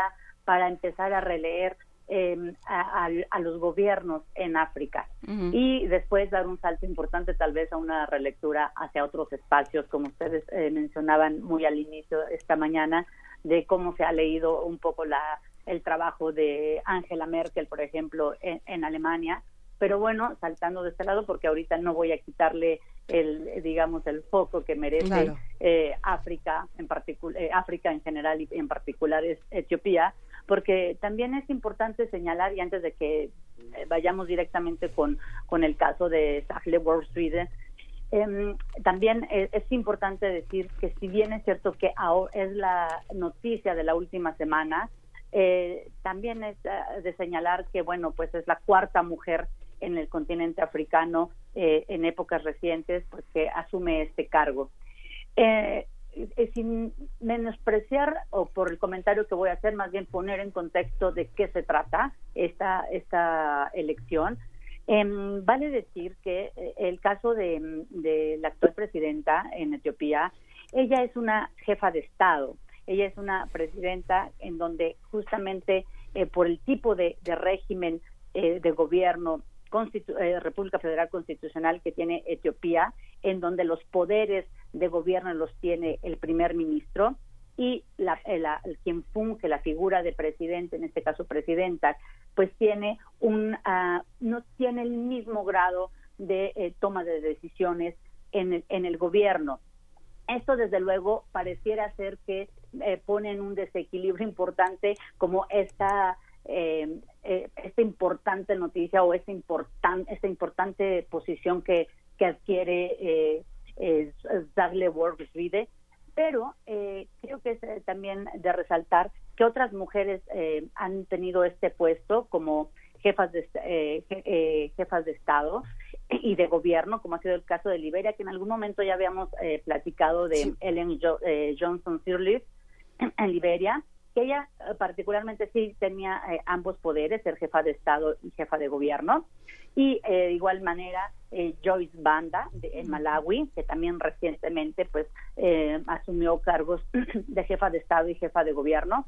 Y por último, en Isla Mauricio, Onamina Guris Fakim, que eh, también pues eh, tuvo que dimitir a su cargo por una por un cuestionamiento de corrupción y que bueno está en proceso su este seguimiento para determinar en qué medida pues ella debe rendir cuentas por esto. Entonces con esto también es importante decir, o nos pone en evidencia, porque también la, expresidenta Ellen Johnson Sirleaf, así como la, la expresidenta de Malawi, Joyce Banda, eh, han sido muy, muy, muy cuestionadas con respecto a su, eh, a su gobierno en materia de transparencia, de corrupción. Y entonces lo que quiero decir aquí es que, digamos que la ventaja que va a tener eh, un eh, Wall Street en este gobierno es que en efecto tal vez ella no va a tener una toma de decisiones tan importante como la tiene la figura del primer ministro en Etiopía, pero ella tiene una agenda social muy importante a cubrir y creo que eso parte de una realidad en Etiopía eh, muy, muy trascendental. Por un lado, el, el, eh, en, Etiopía eh, son casi poquito más de 100 millones de personas. Es el segundo país más poblado de África después de Nigeria. Y hombres y mujeres, básicamente están 50, por, 50 y 50 por ciento de hombres son mujeres y casi poquito más son mujeres en Etiopía. Ahora, ¿esto qué significa? Esto, por otro lado, un dato importante que quiero también traer a cuento es que el 20% de la población está en zonas urbanas y el 80% está en zonas rurales. Esto pone una condición muy interesante porque las mujeres, fundamentalmente en zonas eh, rurales, tienen poco acceso o tienen menos acceso a una serie de beneficios propios de una eh, república, de un gobierno que se ha movido intensamente en los últimos seis meses que lleva el, primer ministro Ahmed Abiy eh, en Etiopía y que ha realmente reformulado el gobierno eh, no sé si recuerdan que tomamos una nota de cuando se abrieron la línea, eh, las líneas aéreas para ir hacia Eritrea, sí, claro. país con el que tenían un fuerte, una fuerte disputa y que, bueno, pues siguen arreglando eh, esas diferencias por cuestiones históricas, territoriales, de conflictos entre las poblaciones fronterizos. Pues bueno, es todo este trabajo como que viene a tener en cuenta que la elección de Sahle Wall Street viene a responder a una llamada de atención también para este gobierno que se ha movido intensamente en el ámbito eh, eh, nacional, pero también en el ámbito eh, regional, para justamente ver de qué manera se puede sopesar ese o, equilibrar las fuerzas en Etiopía. Las mujeres tienen deficiencias importantes en acceso al, a las oportunidades. Y esa es una agenda que ha trabajado fuertemente Tackle Wall Street eh, en su trayectoria como, como este, ah, como mm, activista, activista sí como y como diplomática perdón como, diplomática porque ha sido diplomática tanto eh, a nivel eh, internacional en la ONU como a nivel continental ante la Unión Africana. Ahí es interesante porque las, las agendas de género, la, la cual ella quiere vincular ampliamente con las, con las oportunidades hacia las mujeres, la agenda de paz nacional que necesita urgentemente no solamente el Corno de África, sino Etiopía en particular, esta visibilización de las mujeres, dado estos conflictos que sean eh, internos importantes, los desplazamientos, mujeres que se han quedado sin marido, sin hermanos, sin padre, madre, pues todo eso pone en una situación, digamos, más eh, eh, de primer plano a revisar y atender por parte del gobierno de Ahmed Abiy. De esta suerte, Ahmed Abiy ha, apostado no solamente por una reforma urgente y necesaria por tener una, una paridad de gobierno a 50 y 50, lo cual eh, acaba de lograr, y con ello pareciera ser que todavía su credibilidad sobre esta eh, visibilización de las mujeres quedaba muy a, eh, no quedaba muy clara. Y esta es una de las razones por las cuales también se, se, discute tanto a nivel nacional como a nivel continental en África, que ha sido justamente una de las decisiones por las cuales se, se, propuso a Sahle-Worth para ser presidenta y que finalmente dada su trayectoria tan importante, pues ella eh, es eh, electa por unanimidad por este Parlamento. Entonces hay una serie de condiciones nacionales, continentales, una trayectoria internacional de, de trabajo de, de, la propia, de la hoy presidenta, que parece permitir que pueden perfectamente eh, eh, unirse en esta intención de, de Ahmed Abdi, primer ministro de Etiopía, eh, de realmente llevar a una Etiopía que ahora, que aunque tiene un crecimiento económico muy importante del 10%, eh, tiene, por otro lado, un crecimiento económico que no va a la par para nada con el desarrollo social. Mm. Entonces, eso, es una, eso representaba una desventaja en los últimos. También hay que decir que Ahmed Addi lleva seis meses en el gobierno, más o menos, ¿no? O sea, lleva muy poco en el gobierno. Sin embargo, ha hecho una serie de reformas tan importantes que pareciera ser que de varios frentes hay exigencias, ¿no? Y una de las exigencias es ¿qué vamos a hacer con nuestras mujeres? Nuestras mujeres tienen estas desventajas reales. Dije hace rato que el 80% de la, de, la población, hombres y mujeres, está en zonas rurales. Eso tiene que ver con una cuestión de qué van a vivir. Van a vivir de, la agricultura, fundamentalmente del café, del algodón y de otros cereales. Pero, y justamente cómo se puede lograr que las mujeres tengan acceso a esos recursos y a la, y a la propiedad de la tierra para poder trabajarla el acceso a la salud, el acceso a la educación, para ir justamente brincando a, una a, nuevos niveles en donde Etiopía, pues justamente, eh, pueda justamente estar mucho más presente, no solamente como capital de la Unión Africana, sino que juegue un rol muchísimo más importante dentro del propio continente y además dentro del propio cuerno de África. A ver, entonces Etiopía está en un momento sí de crecimiento económico, sí. 80% de población eh, rural, lo que parece ser es que entonces justamente está se está volviendo un proveedor sí, pero pero eso es muy de China. tiene una gran relación con China particularmente sí. Pero eso en un momento donde el cambio climático está como está se vuelve y donde precario. Etiopía tiene una una una eh, digamos una historia con, con respecto a, sus condiciones eh, geográficas y, de clima muy desventajosas. Es, eh, digamos que el clima no es de sus mejores aliados. Entre ellos, por eso tenemos eh, zonas que, aunque son pueden producir eh, café, algodón y otros cereales, les puede venir una devastación, pero de un momento a otro. Y eso implica pérdidas enormes, aun cuando estén comprometidas las, las exportaciones a China y a otros países eh, de la región o de Europa. Sí, hay que preguntarle a Centroamérica que le a, la caravana centroamericana qué le pasó cuando Starbucks dijo ya no vamos a comprar café de Centroamérica. Exacto, Por ejemplo.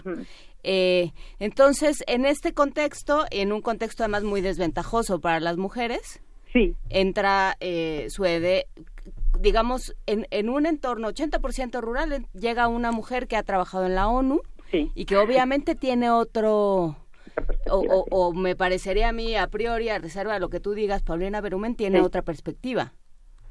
Tiene otra perspectiva eh, porque se ha formado fundamentalmente, eh, digamos, como en un ámbito que también la ha llevado a estar eh, mucho tiempo fuera del país, pero no por eso no implicaría una desventaja. Creo que su ventaja está en que las mujeres sí están esperando quién pueda ser una portavoz en este gobierno. Y sí ven en Sweden, eh, un poco revisé diferentes medios, desde eh, internos de Etiopía, de Al Jazeera, de BBC, de, eh, de, diferentes medios de la Unión Africana, para ver cuál era esta reacción, porque a mí también me, surgía un poco esta duda y que es muy pertinente que la mencionen, eh, porque pareciera que si estamos hablando, parecía que dos mundos diferentes. Sin embargo, creo que la población está, por lo menos la más enterada, sí está esperando tener una voz dentro del gobierno en donde no sea solamente una cuestión de decir que eh, la, ministra de Defensa o la ministra de Paz, que ahora que también se creó este nuevo ministerio, eh, digamos, sean mujeres, sino quién va a ser esa portavoz también de para em, una mujer que tenga una voz tan importante que también puede influir en las otras mujeres que están en el poder teniendo en cuenta que la, que la jefa de Estado, pues justamente no tiene esa toma de decisiones, pero puede manejar agendas, puede influir en los lobbies, puede eh, eh, tener todo este espacio mucho más eh, abierto. Y con la experiencia de, de, de pues desde luego parece más una ventaja. Y ella eh, lo, ha dicho desde su toma de, posesión y antes. O sea, las mujeres necesitan tener una visibilización en Etiopía. No podemos pensar en una Etiopía que crece al 10% eh, con, con, una, este, con un desarrollo social eh, de las mujeres en particular que no va a la par. ¿De qué tipo de país estamos hablando? O sea, ella sí tiene muy claro la realidad de, de, su país. Eh, creo que en ese en ese sentido no es una ventaja no es una desventaja me parece es que ella ha tenido una labor internacional muy muy muy muy potente. Este llamado que hizo Abiy Ahmed a que se hiciera una paridad de género, pues es la materialización de muchísimas luchas. Digamos que hay cosas como incontestables que tienen un compromiso internacional, como hay un turismo sexual muy importante de la, misma comunidad de enorme riqueza de África hacia, hacia Etiopía. En todos los sitios de internet este, europeos están como listadas las mujeres más bellas de Etiopía, ¿no? como a la venta y los, los matrimonios arreglados en este ámbito rural y, el, y, la, y las, las ablaciones que este pronunciamiento que hizo el resolutivo de la Asamblea General, pues es muy importante. 125 millones de, de, mujeres en África con ablación, ¿no? es algo muy, muy, muy triste, muy fuerte. Es algo que, desde luego, para... Eh, para el mundo en general son, son cifras que desde luego pues nos deben de, de hacer voltear la mirada hacia tal vez en este caso Etiopía eh, tal vez en otro momento, eh, en otro espacio geográfico de África, o estos los matrimonios arreglados eh, que no solamente suceden en África, sino en otros lugares. Es una, lo que quiero decir con esto es que no es exclusivo de, Etiopía o de África, es una cuestión de una agenda internacional y es por eso que Suide tiene una carta muy importante que jugar aquí, dada su experiencia. Ella conoce a, presidentes, conoce embajadores, conoce organismos, ha trabajado dentro de la Unión Africana, que la Unión Africana hoy se, eh, se, quiere convertir realmente en el referente panafricanista, ¿no? No solamente en un ideal, sino en algo práctico para, para las y los africanos. Y ahorita estoy hablando de las mujeres, pero otro, otro sector muy importante dentro de las mujeres, también puedo decir, pero también dentro de la población, es eh, las niñas y los niños y la, eh, y, la juventud. Son ¿qué vamos a hacer con, esa población? Si justamente estamos hablando de, cosas tan fundamentales como las que acaban de mencionar, eh, em, comercio sexual, eh, ablación, cuestiones que tienen que ver un poco entre la vida social, cómo tú te desarrollas dentro de una dentro de, dentro de tu espacio, de tu comunidad y también frente a otro gran asunto que tiene Etiopía y por la cual este no es no es un caso menor el hecho que hayan creado un ministerio por la paz que es conflictos eh, eh, em, al, interior de, Etiopía entre diferentes grupos étnicos y que esto ha causado de verdad un, desentendimiento de diálogo, aun cuando desde luego desde Ahmed Abiy trata justamente de crear como una agenda de diálogo eh, nacional, pues a, digamos en otra capa más inferior, en la, parte, en la base, eh, pues hay, hay, hay, otras situaciones que hay que arreglar y que hay que empezar a, darle su justo peso. Y las mujeres sienten que en ese sentido no hay como quien puede representar esas voces. Y también hay una cuestión de que tienen que luchar día con día, ¿no? entre estos conflictos internos, entre eh, pues su autosustento, entre ver cómo sortean las diferentes precariedades y por otro lado pues una Etiopía que se muestra pues muy eh, avanzada en términos de reforma eh, a nivel continental y mundial puedo decir no y por otro lado pues que crece económicamente por uno dos o tres este sectores básicamente es el agrícola y el de servicios puedo decir que pues tiene este crecimiento tan importante. Entonces, como va en una pista de carreras en donde pues hay diferentes velocidades eh, en las que avanza y otras pues muy urgentes que atender porque necesita ver de qué manera va a tener los recursos para estar en esta carrera que sea mucho más unificada. Y ahí Stagle World Street tiene, ella está muy convencida de que juega un rol muy importante por su experiencia, pero sobre todo también es mujer. Tiene no importa que no sea una mujer rural, ¿no? Eh, creo que es eh, una mujer que tiene conciencia y claridad de cuál es eh, la, situación de las mujeres en Etiopía, en África y en el mundo. Ajá, ¿qué pasa con temas, eh, con indicadores de bienestar como salud, educación, acceso a educación y acceso a salud, por supuesto? ¿Qué, ¿Qué, pasa con estos temas en Etiopía? Sí, eh, los dos últimos creo que son de los que más hay que atender y donde las si de, si de por sí la, población en general puede tener una desventaja en materia de salud este, o de acceso a la educación, eh, las mujeres desde luego tienen muchísimo más desventajas por los roles socialmente atribuidos a las mujeres, además en un sistema que la misma Suide y los etíopes eh, reconocen un sistema patriarcal muy, muy eh, eh, digamos, muy bien, muy establecido, muy claro, donde para, si, tienes eh, a tu cargo eh, niños, niñas, sean tus hijos o no, en África las familias son todos los que te rodean, básicamente tú eres responsable de tu comunidad y las mujeres socialmente juegan un rol, si, ustedes quieren, históricamente construido o religiosamente también apoyado, donde pues ellas deben también ser proveedoras contra, contra mm, sequías, contra eh, conflictos o contra desventajas tienen que ser las proveedoras de este de, su comunidad, de sus familias. Y eso desde luego impide una serie de, ventajas para, para, la educación. Para la salud tenemos dos datos importantes. Eh, aun cuando se ha avanzado, sobre todo con el gobierno de Ahmed Abdi, porque de verdad ha habido un trabajo muy importante a nivel nacional y continental eh, eh con la Unión Africana por reducir digamos, eh, problemas eh, de salud, eh, digamos, cotidianos.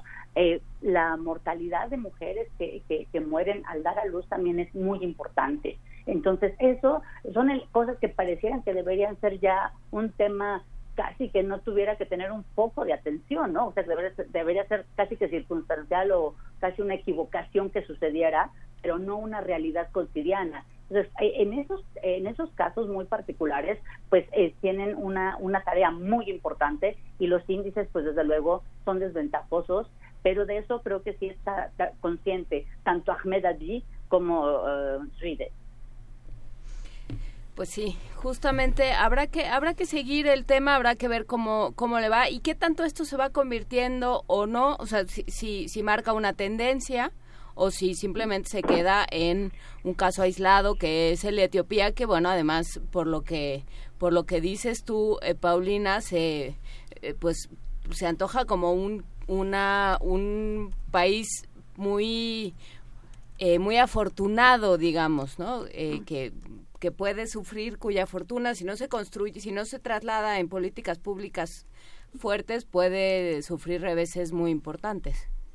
Y creo que sobre todo tienen que iniciar un diálogo nacional, porque poco importa que sea una mujer presidenta, poco importa que sea la mitad de, de, de, los ministerios o vaya esta reforma o esta ley de paridad.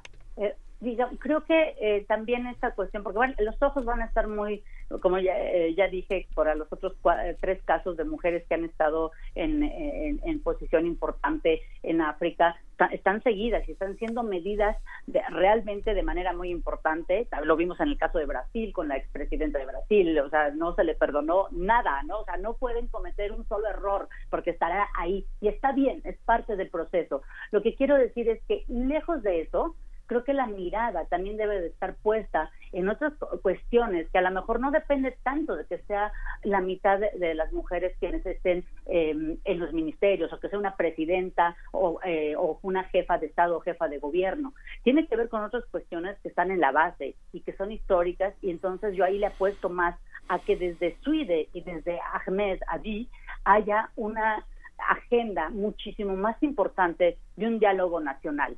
Creo que ese es el reto más, más importante que tienen. Y si una mujer como Suide puede tener esta experiencia en resolución de conflictos, en proyectos de paz, que ya lo tiene de una trayectoria muy, muy importante, pues creo que de eso debe de echar mano a Jiménez Adi para entablar este diálogo nacional eh, que creo que es urgente, necesario y que además le, debe de aprovechar mucho más a Etiopía en general urgente y necesario, bien lo has dicho, Paulina Berumen. Despedimos esta conversación mandándote un gran abrazo y bueno, vamos a estar muy atentos de este lado. Sí, muchísimas gracias a todas y a todos y pues yo les deseo lo mejor a todas las mujeres y particularmente a las mujeres africanas, ¿por qué no? Eso, que sirvan de ejemplo para todas. Sí, claro que sí. Muchísimas gracias, Paulina. Sí. Hasta luego, buen día. Vamos a escuchar la música de Mulatu Astatke Gubelei. thank you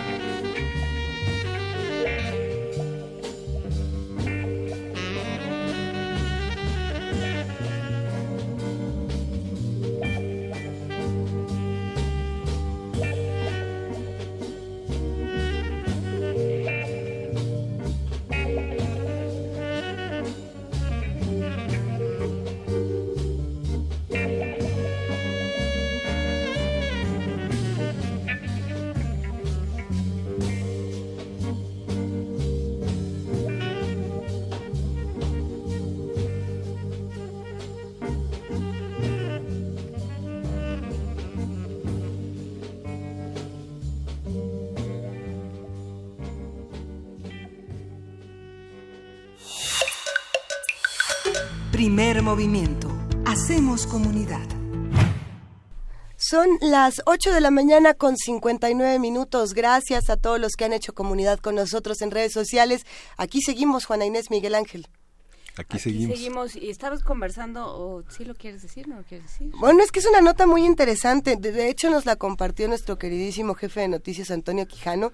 Eh, él nos manda esta nota que se llama ¿Qué pasaría si Internet controla las acciones de un humano la noche de Halloween? Lo sabremos. Es una nota que la publica El País y habla sobre un experimento que está realizando la MIT basándose en ciertos capítulos de Black Mirror los que han visto esta serie de ciencia ficción sabrán que hay muchos episodios donde la conciencia colectiva eh, forma parte de lo humano. No, es que no sé cómo explicarlo. Lo que van a hacer es que van a conectar a una persona esta noche y entre muchas otras personas a través de Internet van a organizarse para que todas sus acciones físicas, si entiendo bien, sean controladas por ellos. Es decir, este humano va a representar a la colectividad, al Internet qué locura, qué miedo, ¿no? Pues y qué y qué fascinante también. Es una es una oportunidad. Eh, podría ser hasta un cuento de ciencia ficción que te llevara a pensar, eso es el golem, pues puedes es el golem, exactamente. Bueno, y entonces eh, ¿qué pasaría? A ver, la maldición del golem en la tradición de Praga. Sí, es, el golem es de Praga originalmente, es que no podía hablar, pero este humano sí podrá. Lo que pasa es que va a decir lo que los demás quieren que diga o no.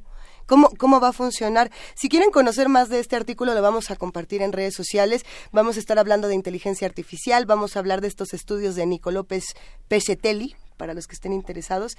Y por lo pronto nos vamos a una pausa. ¿Qué harían ustedes si tuvieran que ser el Internet? Ahora para este Halloween, para este Día de Muertos, nos vamos a disfrazar de Internet. Ponis para todos, vámonos. Síguenos en redes sociales. Encuéntranos en Facebook como Primer Movimiento y en Twitter como arroba PMovimiento. Hagamos comunidad.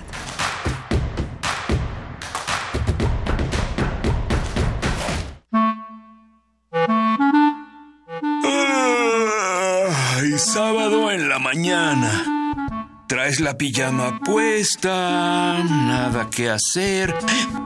¿Sabes qué hora es? Sí. Es hora de Hocus Pocus, un mundo lleno de magia, curiosidades y mucha diversión. Acompáñanos todos los sábados de 10 a 11 de la mañana por el 96.1 de tu FM. Hocus Pocus, la revista de los peques y no tan peques, y en la que la voz principal es la tuya. Forma parte de este espacio de imaginación. Radio UNAM, experiencia sonora.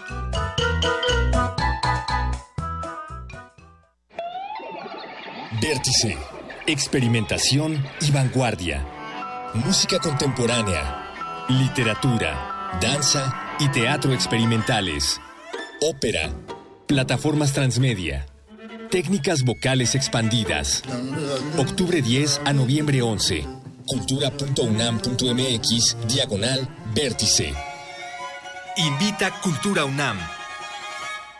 Yo soy Carla y no me dejaron ser candidata de mi partido porque pensaron que era mejor tener a un candidato hombre. Soy Jimena, fui candidata a alcaldesa y no estoy conforme con el resultado de la elección. Yo soy Alfonso, presenté mi proyecto para la consulta de presupuesto participativo. Creo que cumplió con los requisitos y no fue considerado. En todos estos casos, el Tribunal Electoral de la Ciudad de México analiza, indica quién tiene la razón y protege sus derechos. Tribunal Electoral de la Ciudad de México. De principio a fin, justicia en tu elección. La Facultad de Medicina de la UNAM, a través del Departamento de Psiquiatría y Salud Mental, ofrece a la comunidad universitaria los servicios de su Clínica de Atención Integral para las Adicciones. De lunes a viernes de 10 a 18 horas. Para más información, comunícate al teléfono 56 23 21 27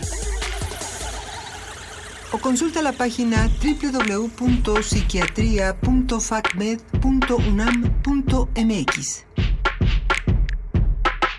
En este espacio no nos reservamos el derecho de admisión. Escuchar y escucharnos.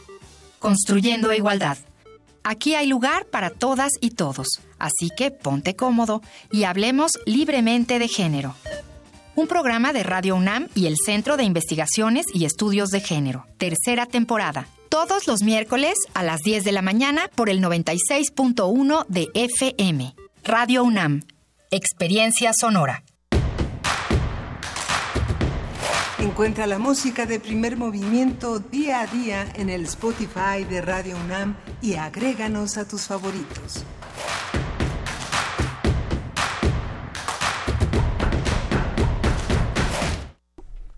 Ah, ¿verdad? Uy, nanita. Ya les íbamos eso sí, a decir. eso sí de espanto. Eh, Que, que te abran el micro cuando ibas a contar el, el chisme de los chismes, la madre de todos los chismes. No. Bueno, tampoco. Nah, no era así, no era para tanto. Estábamos hablando todavía fuera del aire de, de los temores que hay cuando la colectividad eh, oculta o no oculta su violencia, como es el caso de, de este ser que va a ser conectado en este experimento durante la noche que estuvimos platicando fuera del aire y dentro del aire.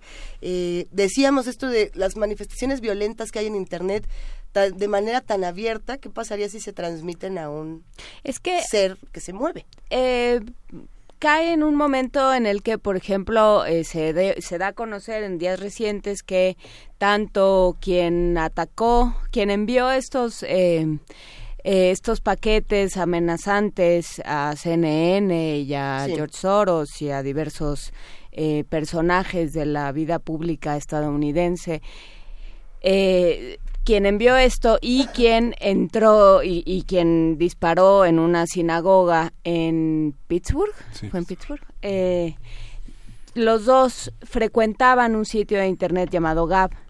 Y entonces que es un lugar donde, entre otras conversaciones, se dan muchas conversaciones que tienen que ver con teorías de la conspiración, con incitaciones a la violencia. Y entonces ha habido una discusión interesante entre la palabra, la incitación a la violencia y la actualización de la violencia. Así es. Y, y creo que eh, en un momento en el que, pues, esto mismo que hemos dicho siempre, en un momento en el que tenemos una herramienta de comunicación tan poderosa como Internet, eh, yo creo que eh, de pronto se nos olvida que las palabras siguen siendo poderosas, ¿no? que lo que, un- que uno tiene que ir detrás de lo que dice y que lo que eh, uno dice tiene, tiene consecuencias.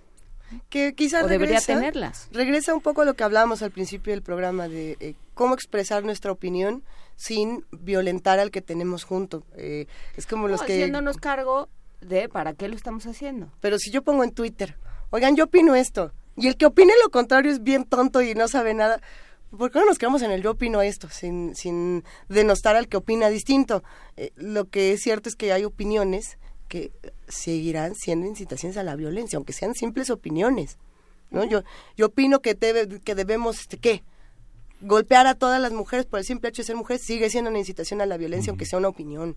¿no? Hay, que, hay que ver, no es lo mismo que opinar con otros temas que pues otra cosa. O, o muchas otras discusiones, Miguel Ángel. Sí, ya no podemos seguir permitiendo que nuestras hijas salgan de noche, ¿no? Digamos, son esas Eso. cosas dictados, ¿no? De, de comunidades que son que representan a grupos religiosos, este grupos de profesionistas eh, que consideran que la su profesión en- enriquece o enaltece tal conducta este patrimonial, etcétera, ¿no? Son son grupos, son grupúsculos, pero como las redes sociales están a, a- a cargo de personas que tienen un correo electrónico y un número de teléfono para poder tener una, Sí. una vigencia, pues eh, todo parece a título personal, ¿no?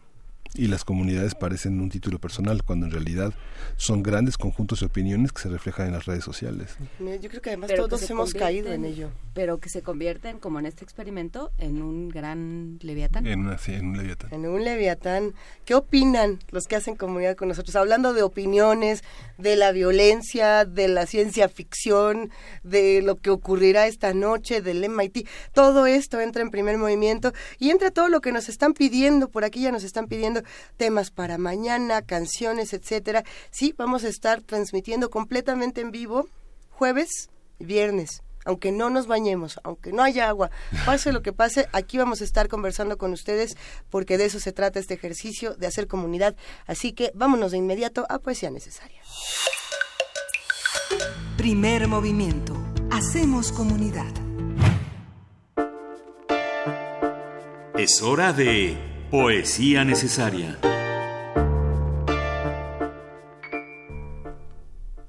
Juana Inés de esa. Eh, Luisa Iglesias, pues fíjate que hay un cambio en la alineación. Ah, sí. Sale Mayakovsky, entra Villaurrutia. ¡Ay, qué padre! Solo por darte gusto, de ver las cosas que hago por darte gusto. Te quiero. ¿Qué iba a hacer? ¿Qué, cuéntamelo todo. Justamente hablaba Pavel, ya no sé si dentro o fuera del aire, porque todo. con, con Pavel el, diálogo es frenético, micrófonos y micrófonos no, no importa, pero hablaba de eh, del nocturno de San Juan, de este texto de Javier Villaurrutia, donde recupera de alguna forma estas leyendas de las calles de México y, eh, y las, las transforma en otra cosa, las vuelve un poema de Villaurrutia, pero aparece aparece don Juan Manuel, aparecen varios personajes propios de las leyendas de las que hablaba y de la tradición oral de la Ciudad de México de las que hablaba eh, Alfredo Ávila al comienzo de este programa y lo vamos a musicalizar con una canción de Jaime López a quien yo siempre creo que hay que ah. recurrir. Sí. Y que a mí me hace mucha gracia y que tiene y que de alguna forma recupera también esta tradición oral y esta eh, toda esta imaginería de las calles de la ciudad y lo va combinando con lo va actualizando lo va volviendo parte viva de un contexto ciudadano y es por supuesto echemos la culpa al camionero. Entonces vamos con Villarrutia y con Jaime López. Calles mojadas como espejos donde cada luz encendida al multiplicar sus reflejos forma una ciudad sumergida y en que el silencio va tejiendo con negras plumas el misterio, porque su noche sigue siendo la eterna noche del imperio. Ciudad antigua y desolada, en la piel de sus edificios quedó la huella ensangrentada de los rituales sacrificios. Hay noches en que el corazón palpita con otro compás. Hay noches en que la razón no quiere paz. Noches en que la prostituta se entrega al hombre, de verdad, y en vez de darle la cicuta le da miel de su soledad. Y noches en que las doncellas abandonan sus fríos lechos para, para mostrar a las estrellas la luna llena de sus pechos. Noches de trémula delicia en que el insomne adolescente descubre a solas la caricia y halla en sus manos una fuente. En que cazadores furtivos en la sombra de algún pasaje, con su cara de muertos vivos, incuban un turbio chantaje y en que con paso amortiguado algún don Juan Manuel transeúnte llega de pronto a nuestro lado y esperamos que nos pregunte. Noches de silencioso pacto en que desnudas las miradas establecen mudo el contacto de nuestras bocas imantadas. Noches en que nuestra mirada con otra mirada se enlaza y nada nos detiene, nada, y pasa todo y nada pasa.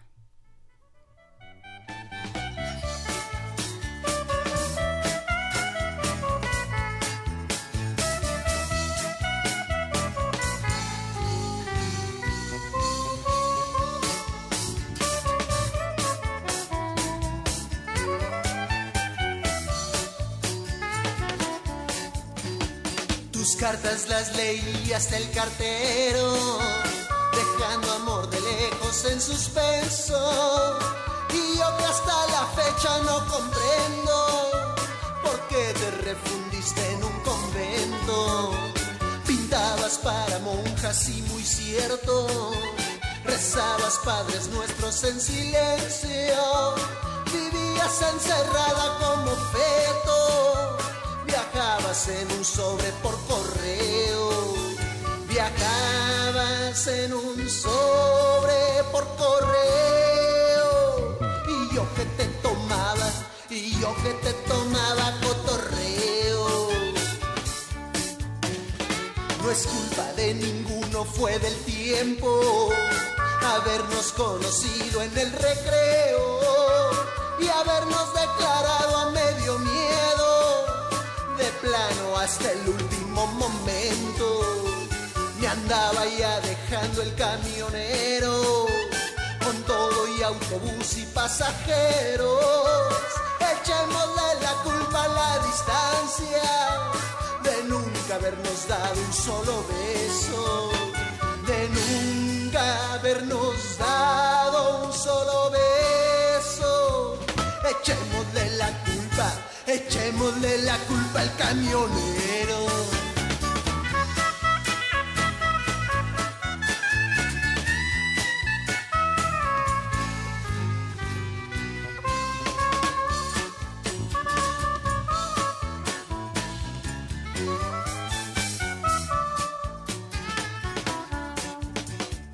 Tus cartas las leí hasta el portero dejando amor de lejos en suspenso.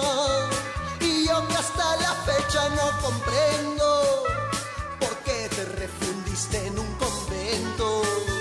¿Por qué te refundiste en un convento? Echémosle la culpa, echémosle la culpa al camionero.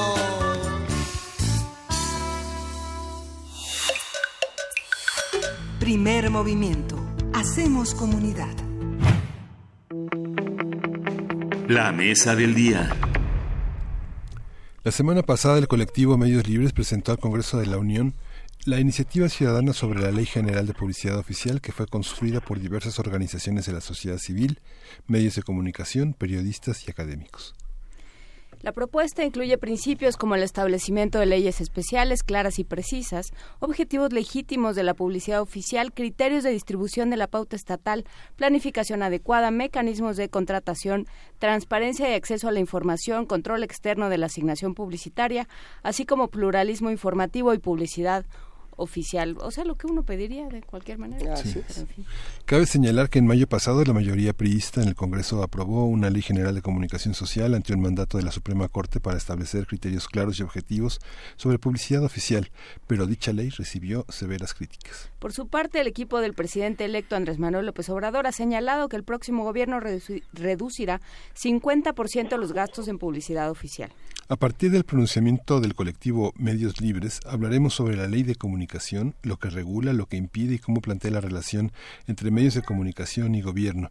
Nos acompaña Paulina Castañi, investigadora del programa de justicia fiscal en Fundar, y Ricardo Reyes, abogado en Derecho a la Información por artículo 19. Buenos días a los dos. Gracias por estar con nosotros.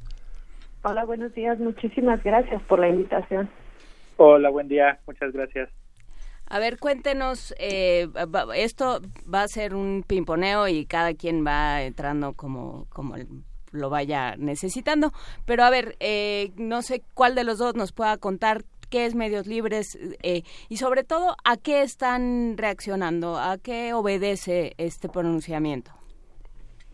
Pues, no, Paulina. adelante Ricardo. Ok, bueno, el colectivo Medios Libres eh, se conforma por una gran cantidad de organizaciones de la sociedad civil, periodistas, medios de comunicación, especialistas y académicos que buscamos en conjunto, bueno, en su momento buscamos impulsar que la Ley General de Comunicación Social aprobada pues no fueran esos términos, ¿no? Nosotros propusimos como colectivo que que la Asamblea Legislativa pasada integrará las recomendaciones que nosotros propusimos el 7 de febrero en las bases mínimas del decálogo para la regulación de la publicidad oficial, así como lo establecido por la Comisión Interamericana sobre Publicidad Oficial y Libertad de Expresión. Entonces, en colectivo, impulsamos eh, la agenda política para que eh, la, la ley aprobada saliera en los mejores términos, cosa que no fue así. Y Ahora volvemos a colocar el tema en la agenda política y pública, eh, insistiendo lo mismo, pero ahora eh, de nosotros redactando una nueva ley y solicitando que la Ley General de Comunicación Social, conocida como la Ley Chayote, pues sea abrogada. Eh, digamos, para quienes acaban de salir de abajo de una piedra, ¿cuál es el problema con, con esta ley? ¿Por qué llamarla Ley Chayote? Para empezar. Paulina.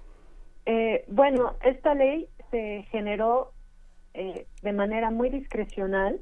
Eh, es una ley chayote que atenta contra la libertad de expresión y que es muy regresiva, que no pone límites en el gasto del presupuesto, que no designa los criterios necesarios para distribuir esta publicidad oficial, una publicidad también eh, que se concentra eh, en Secretaría de, Gobernación y que es oficialista. Entonces, lo que nosotros pugnamos es que se abrogue esta ley y que se genere una nueva.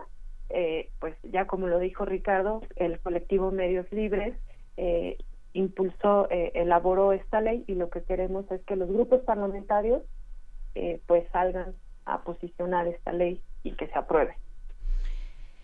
En este sentido, ¿cuál ha sido la respuesta del nuevo gobierno? Porque, bueno, el anterior ya sabemos eh, lo que opina de, cómo se debe usar la publicidad oficial, pero el gobierno entrante, que ha estado muy activo eh, con distintos temas, ¿qué ha dicho a este respecto, Ricardo? Eh, bueno, recordemos los 50 puntos sobre austeridad que mencionó Andrés Manuel, que en el 28 eh, menciona justo que se reducirá al 50% el gasto en comunicación social. Eh, se puede tomar como una buena medida, sin embargo no, no establece en su plan criterios este, fijos y cómo se va a regular o cómo se va a llevar a cabo esto.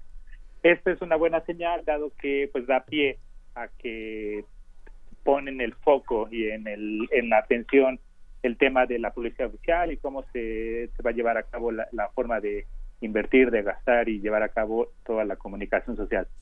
Eh, también, bueno, como lo mencionó Pau, sobre los partidos políticos, nosotros nos hemos acercado, hemos solicitado reuniones a cada uno de los diferentes partidos, justamente para tener reuniones, presentar la ley, comentar y, e invitarlos a que se sumen y respalden esta ley.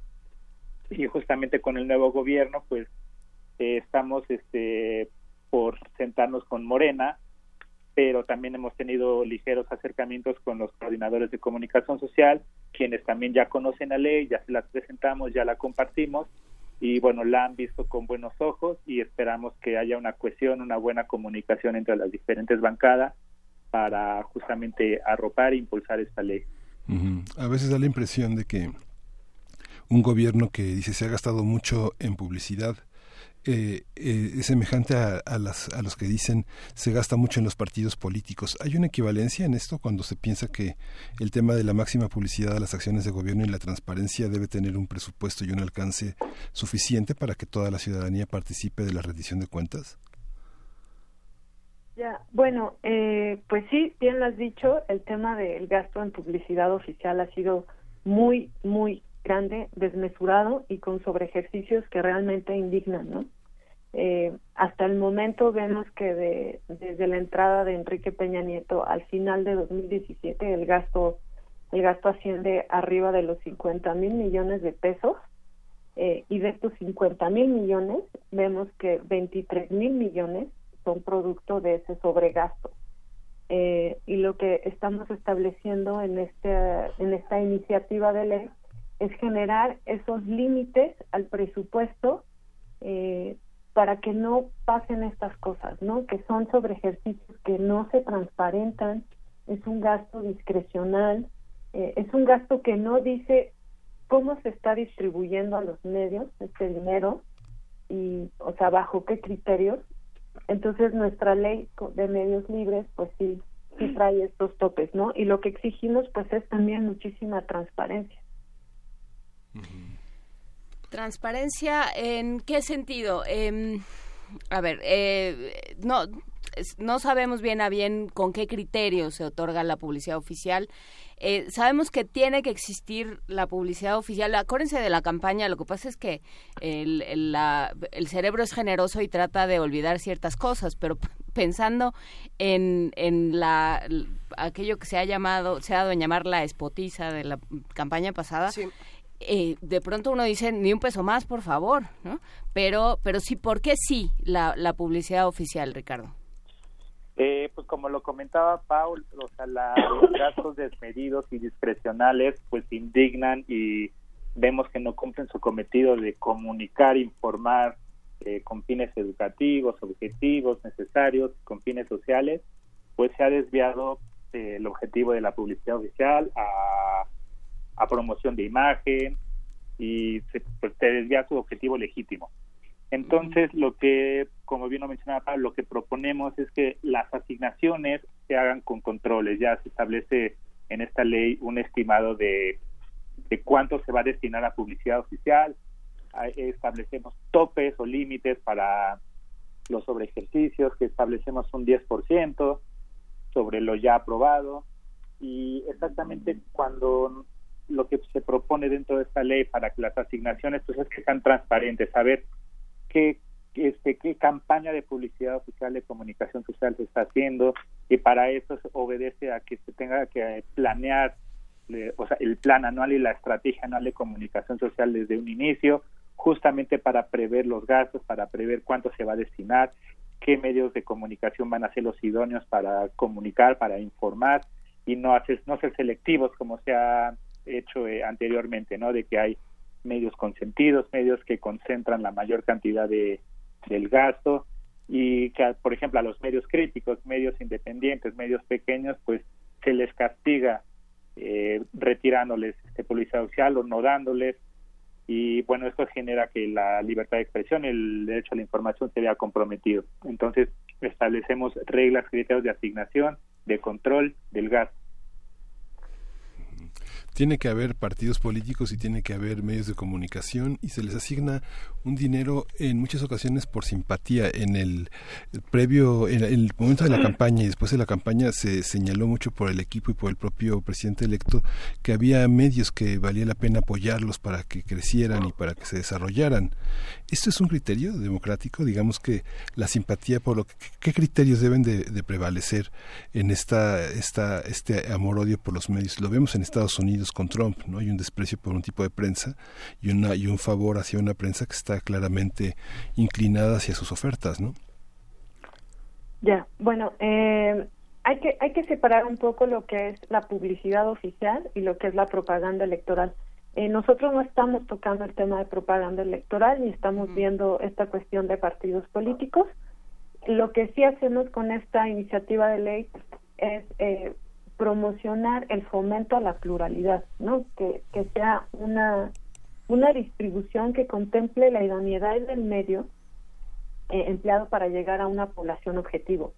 Eh, esto quiere decir que no necesariamente sea un medio gigante eh, y que recibe muchísima publicidad como hemos visto en años pasados, sino que sea el medio idóneo para llevar esa campaña o esa, esa comunicación al público objetivo.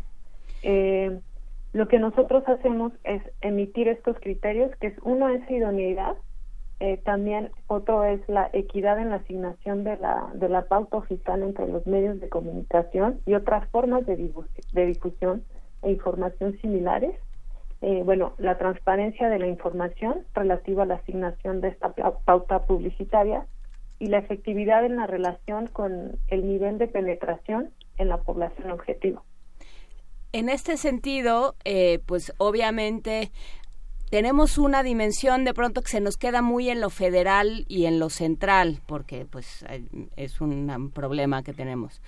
Pero, ¿qué pasa en nivel local? Pensaba, por ejemplo, ahora que hablabas, Paulina, de idoneidad, pues hay muchos casos en los que el mejor lugar o uno de los, de los mejores lugares donde se puede anunciar una campaña de vacunación es en una radio comunitaria, por ejemplo, o en estos sistemas de, perifoneo.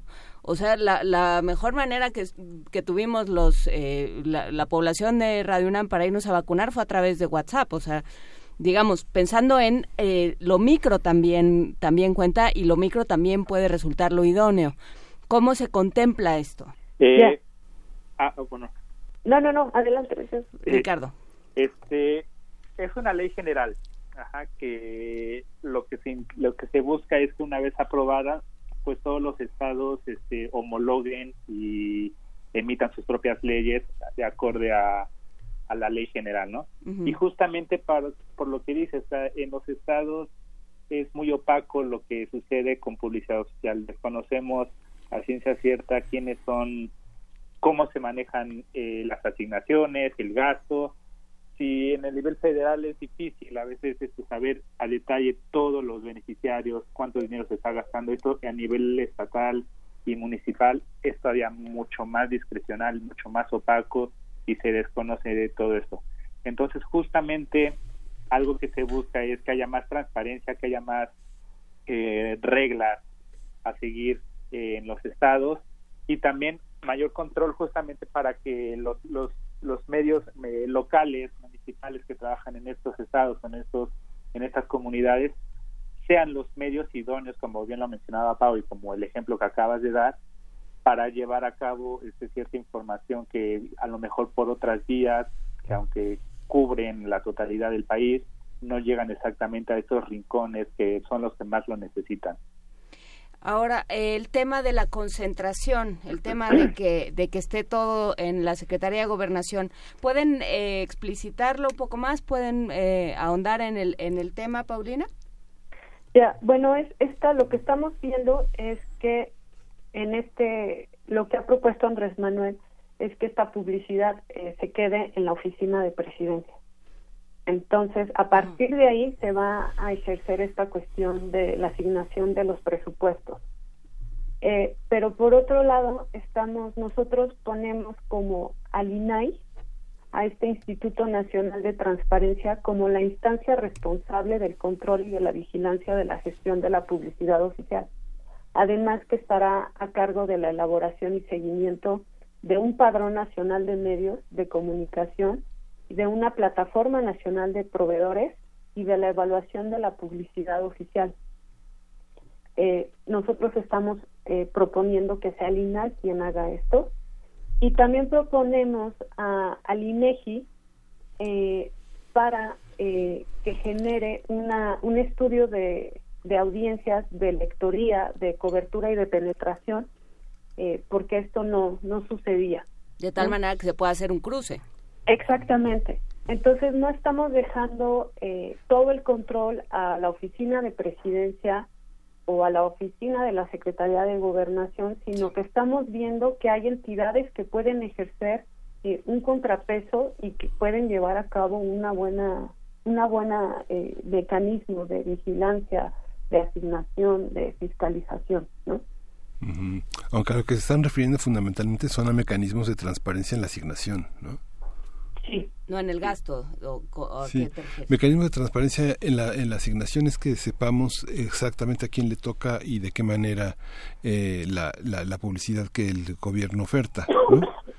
Pero el tema, el tema, por ejemplo, de la centralización de esa, de esos contenidos, lo ha llevado en, en la parte del gobierno federal la, la Secretaría de Gobernación, la Subsecretaría de Medios, junto con la Oficina de Comunicación de la Presidencia. Eso ha sido tradicionalmente. Hay un padrón general de medios. Habría que revisar ese, ese, ese padrón. Por ejemplo, no sé, tenemos 17 periódicos diarios en el Estado de México, 45 revistas mensuales, etcétera. Digamos, las estadísticas son muy abrumadoras. O sea, hay más de, no sé, pareciera que hay 50 mil 50 medios en todo el país, ¿no?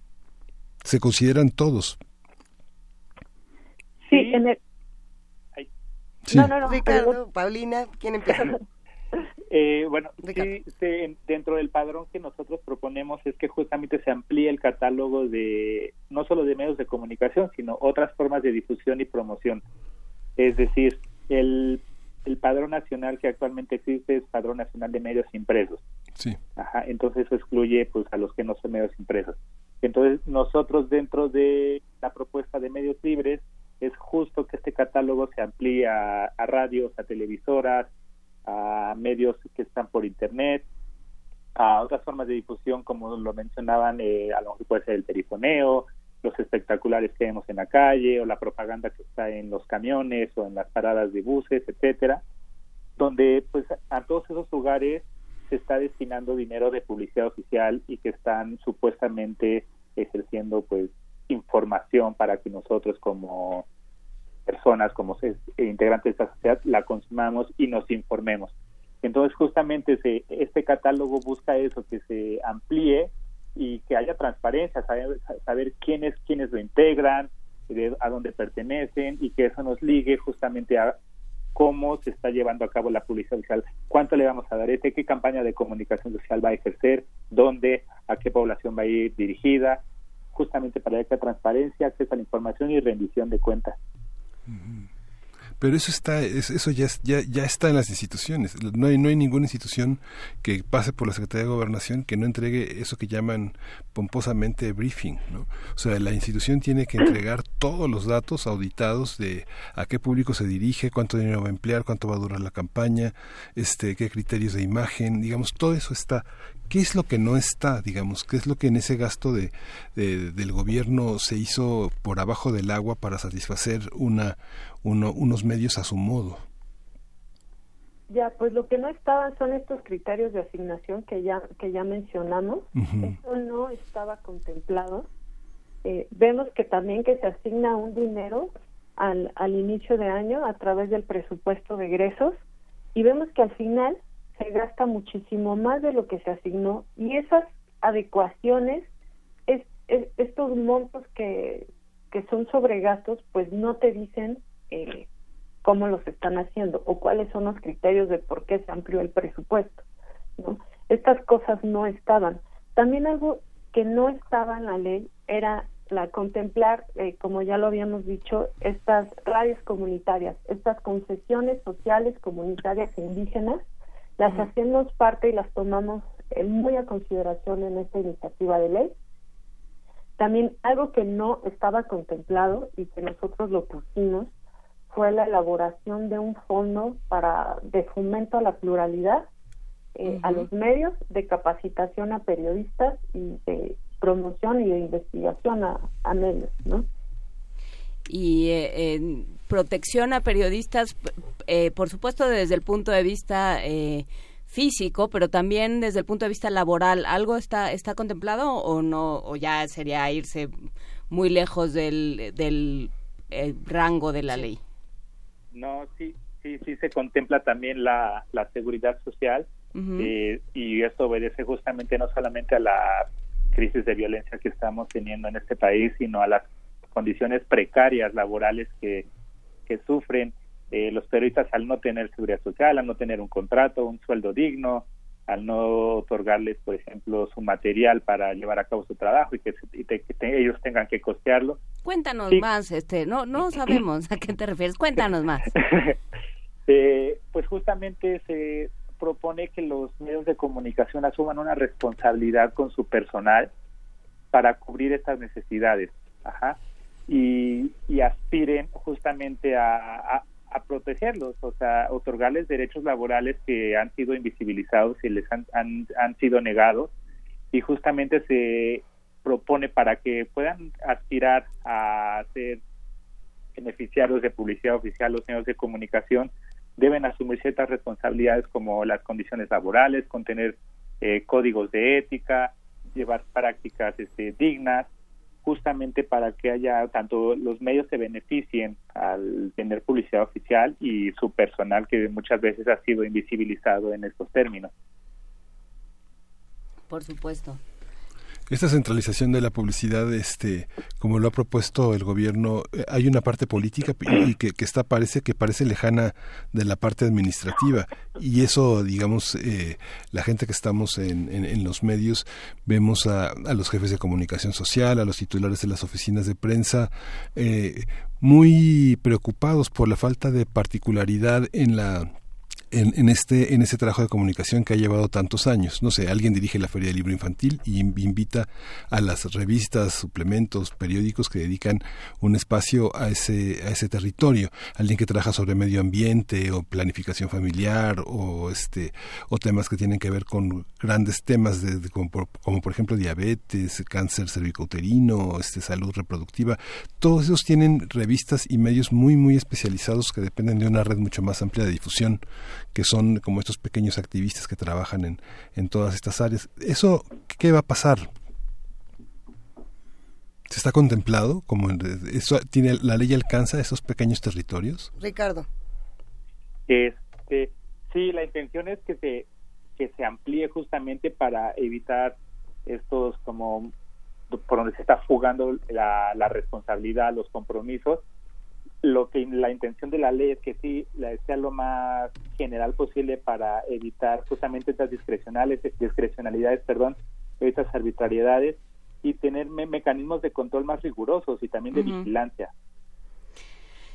Sí, eh, y bueno, ya nada más para, para cerrar, a reserva de que, de que quieran hacer alguna consideración final, hablaban, eh, hablabas, Paulina, del INAI, eh, de las labores que están planteando que, que realice el INAI.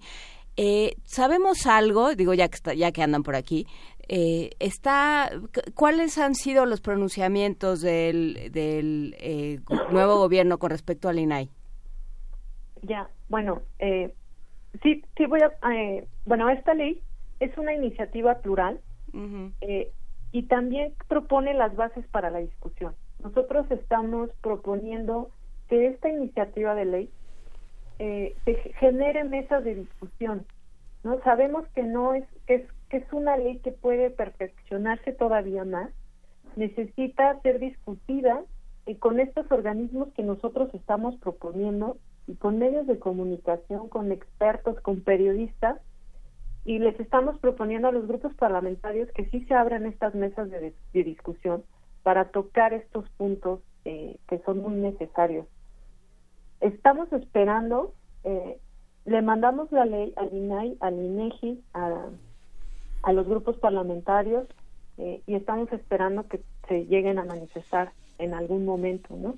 Que vean y que nos digan está bien lo que nosotros estamos metiendo ahí eh, o que nos digan lo que sí pueden o lo que no pueden hacer.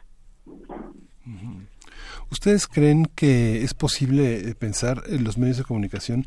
¿Es posible volver al esquema de medios oficiales, de, periodismo oficial? Digamos, antes se pensaba que los canales oficiales, la televisión oficial, este, los periódicos oficiales eran una, una, una base muy importante del gobierno. Sin embargo, se decía que en esos medios también se hacía periodismo. ¿Es posible hacer periodismo, garantizar la libertad de expresión a través de medios oficiales o el esquema tendría que ir a medios públicos y a minorar eh, el gasto en en, la inversión publicitaria?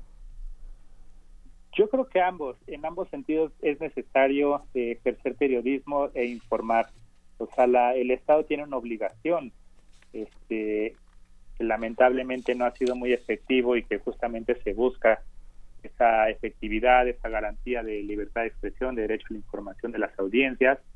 Y bueno, los muchos muchos medios de comunicación que no son del gobierno pues han fugido esa tarea, han reemplazado al Estado para informar objetivamente y bueno, lamentablemente su labor eh, en ese sentido se ha habido se ha visto contraproducente justamente en la censura, en la asfixia financiera. Entonces deben existir contrapesos justamente para para esas prácticas. El gobierno tiene que asumir una responsabilidad y una postura pues firme con la sociedad para rendirle cuentas, para informar, entre muchas otras cosas. Y, yo creo que las dos vías son necesarias y correctas. Pues lo, seguiremos conversando. Eh, habrá que ver cuál es el futuro, por supuesto, de esta ley. Eh, no, no pinta para, para ser sencillo en un, en un contexto, además, donde eh, vivimos eh, la campaña que vivimos, donde vivimos eh, la creación, la acuñación del término prensa fifí, todas estas cosas que se han convertido también en parte de la discusión y de, y de la negociación del disenso que no está siendo sencilla. justamente, ¿qué, qué, ¿cómo se apunta este gobierno frente al, al disenso? Ricardo Paulina, el que quiera. Ya, pues esperemos que esta ley pues sí abra esa oportunidad para mejorar la relación entre gobierno y medios. eh, esperamos que pues que sí haya libertad de expresión. Eh, no está mal la publicidad oficial, no está mal que le den a los medios publicidad oficial. Lo que está mal es que no exista criterio claro y que haya sobre ejercicios gigantescos. Eh, entonces, pues sí se necesita una publicidad oficial que eduque, que comunique cuestiones relevantes y esperemos que el próximo gobierno eh, no nada más reduzca la publicidad oficial, sino que garantice esta libertad de expresión y medios críticos. Bien. Te agradecemos muchísimo, Paulina Castaña y Ricardo Reyes. Les mandamos un gran abrazo y hablamos muy pronto. Muchas gracias. Gracias. Un abrazo para ambos y nosotros nos despedimos con música, Miguel Ángel. Sí, vamos a escuchar a los holandeses de la Rotterdam Sky Jazz Foundation con El Penumbra.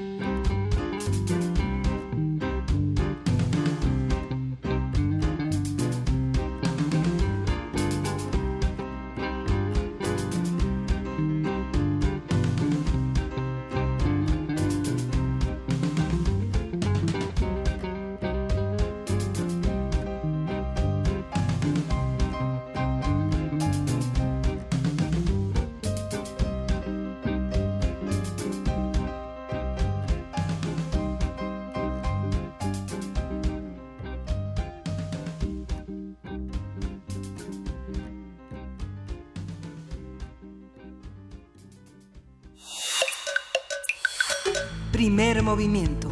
Hacemos comunidad.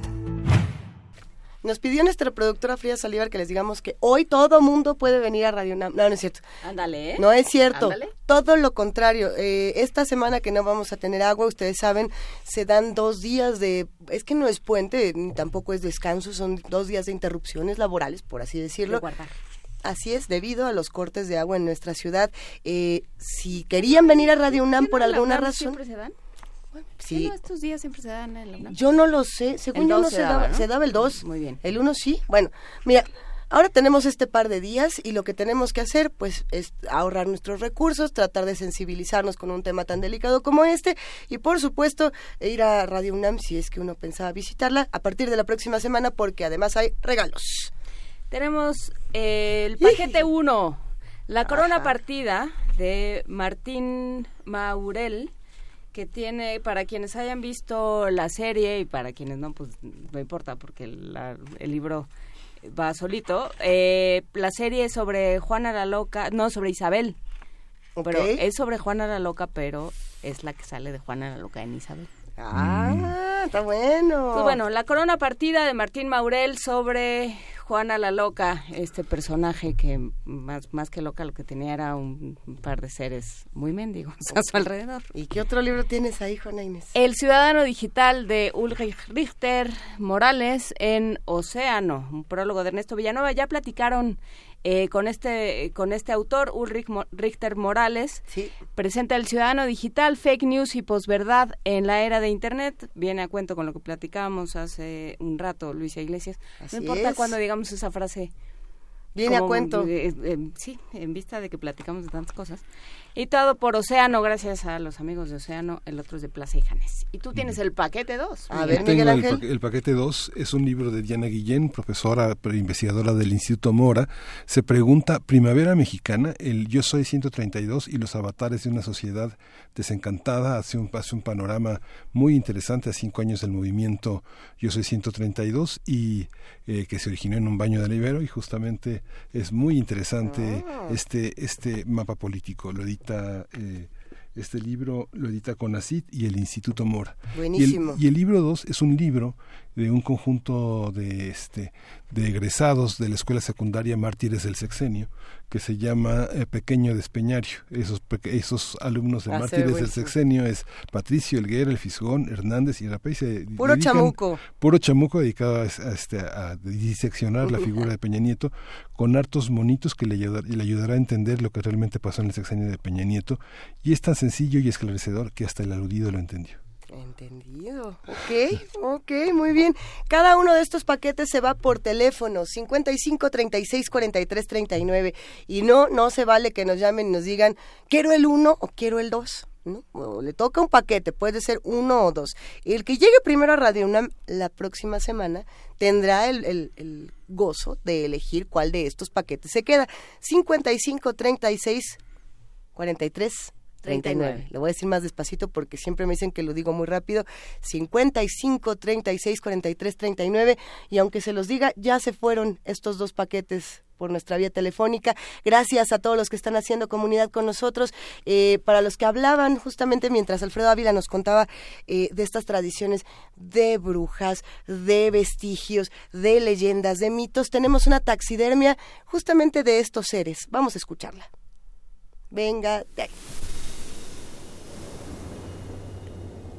Están bajo la cama. Son esa sensación de que alguien te mira. Los ojos que brillan en la oscuridad.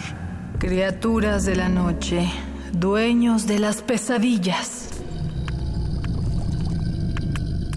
Radio UNAM presenta Taxidermia de colmillos y garras.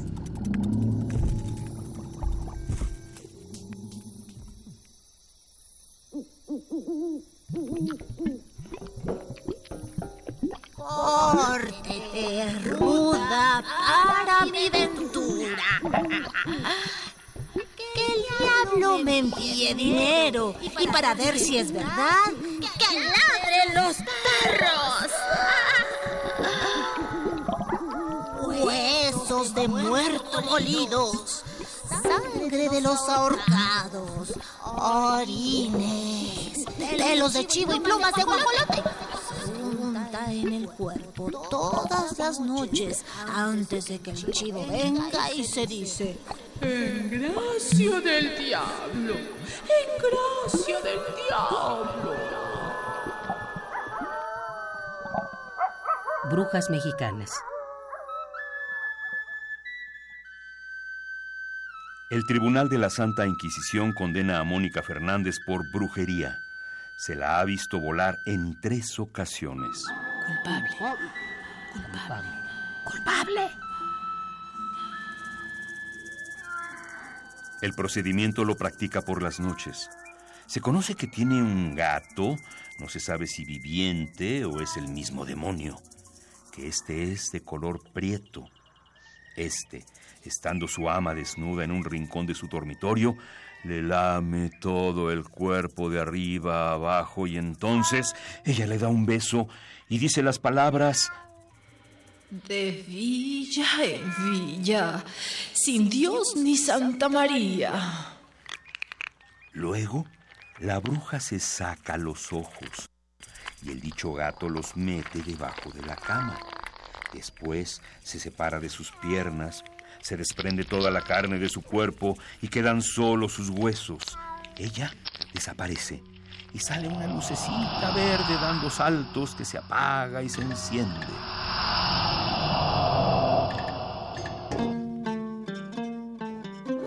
Nuestro país, algunas hechiceras tienen la capacidad de convertirse en bolas de fuego que saltan de monte en monte.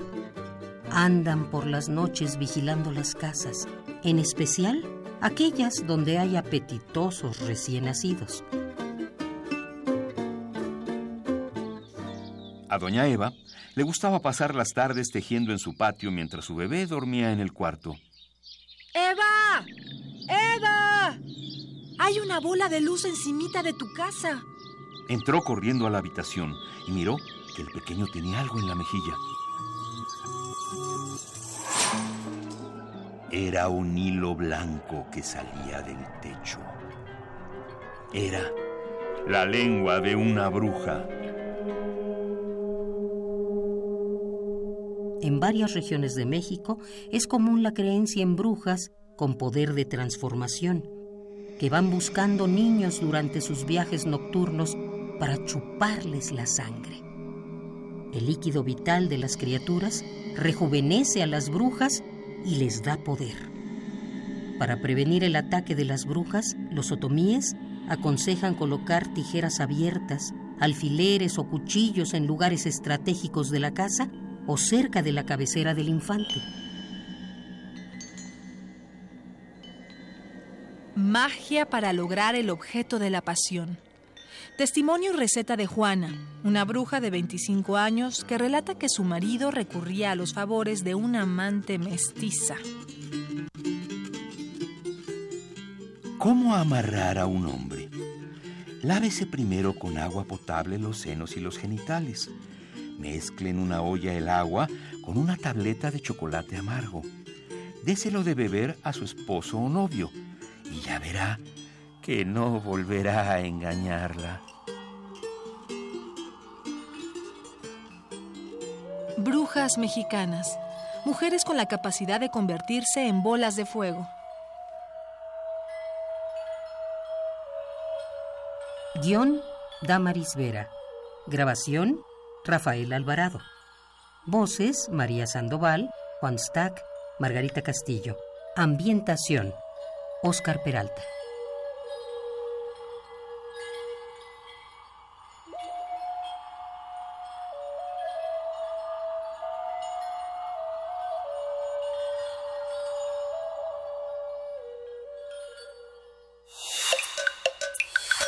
Primer movimiento.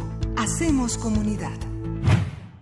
Son las 9 de la mañana con 55 minutos. Sí, una vez más, seguimos hablando fuera del aire. en otra cosa. Estábamos en un buen chisme justo eh, que nos despertó taxidermia, esto que escuchamos, taxidermia, colmillos y garras. Eh, Javier Ramírez Amaro nos envió mm, a, a, Twitter, si no me equivoco, un, un, abrazote a Javier Ramírez Amaro, una lista de las 100 mejores películas de espantos para los que disfrutan de estas épocas, de este eh, miércoles, jueves y viernes, y de pronto dicen, bueno, quiero entrar a estos terrenos de, del miedo y la tradición que ha tocado Alfredo Ávila, que bueno, se ha tocado en el cine, en el arte y en distintas culturas. No, Alfredo Ávila no lo dijo con el cine, lo No, dijo no. con Es- las leyendas. No, es que estaba yo, estaba yo pensando en otra cosa, pero, pero hice esa cara porque estaba pensando, sí estaba pensando, pero en otra cosa, como, como. Pero no, justamente también hablábamos de otro tipo de cine, por si usted no le no quiere por ahí, hay espantos, hay espantos históricos también. ¿Como cuáles? Como el rey pasmado del que hablaba. ¿Eh? eh, Si te dedicas a casarte con tus primos y, y a este no no tanto a casarte como a tener progenie con tus primos. Ajá. even- en, en algún punto es muy probable eventualmente que tengas un rey pasmado. Sí. El rey pasmado, Miguel Ángel, cuéntanos. Bueno, la, la es eh, un joven, el joven rey de España que bueno tiene no tiene ninguna experiencia política ni sexual, por lo que una experta lo introduce en, en, en su nuevo mundo tanto de poder como de este como de experiencia vital.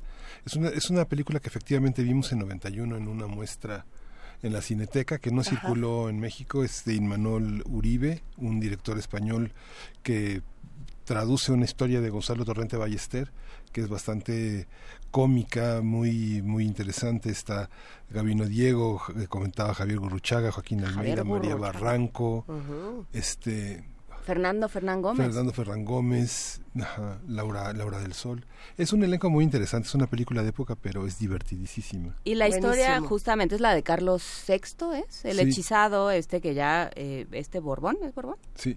Que ya nace, pues ya con, con la genética con- un poco ya muy alterada, pero bueno, todo eso está contado en el cine, todo eso se puede, de todo eso se puede hablar, de todo eso se puede, eh, todo eso se puede ver también. Pues recomendaciones cinematográficas para los que planean irse esta semana al cine, pues ya está en cartelera, ¿cuáles están ahorita? Museo, que la discutíamos ayer, está todavía la película, ay, ¿cómo se llama la de Lady Gaga que tan buena está?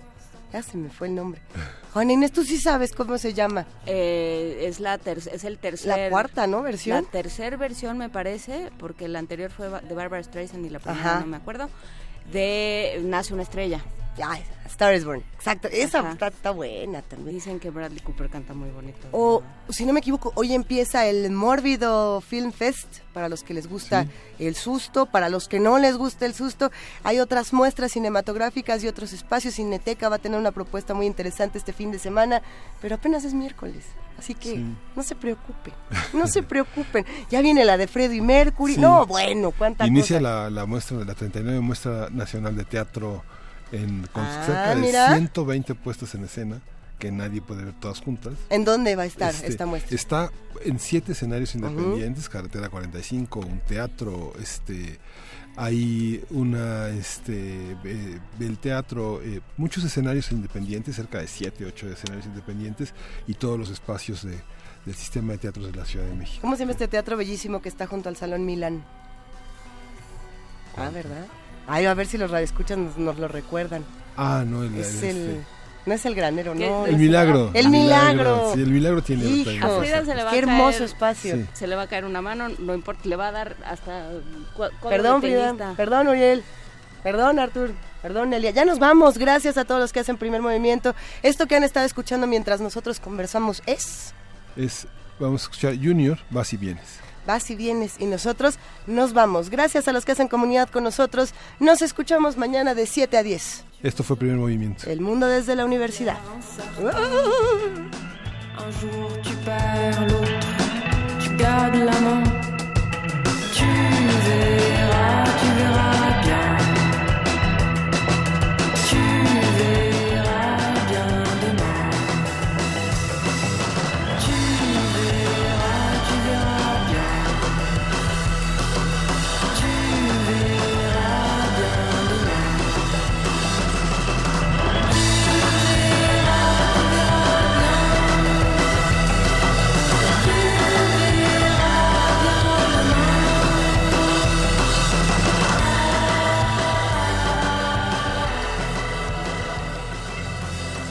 Radio UNAM presentó Primer Movimiento. El mundo desde la universidad.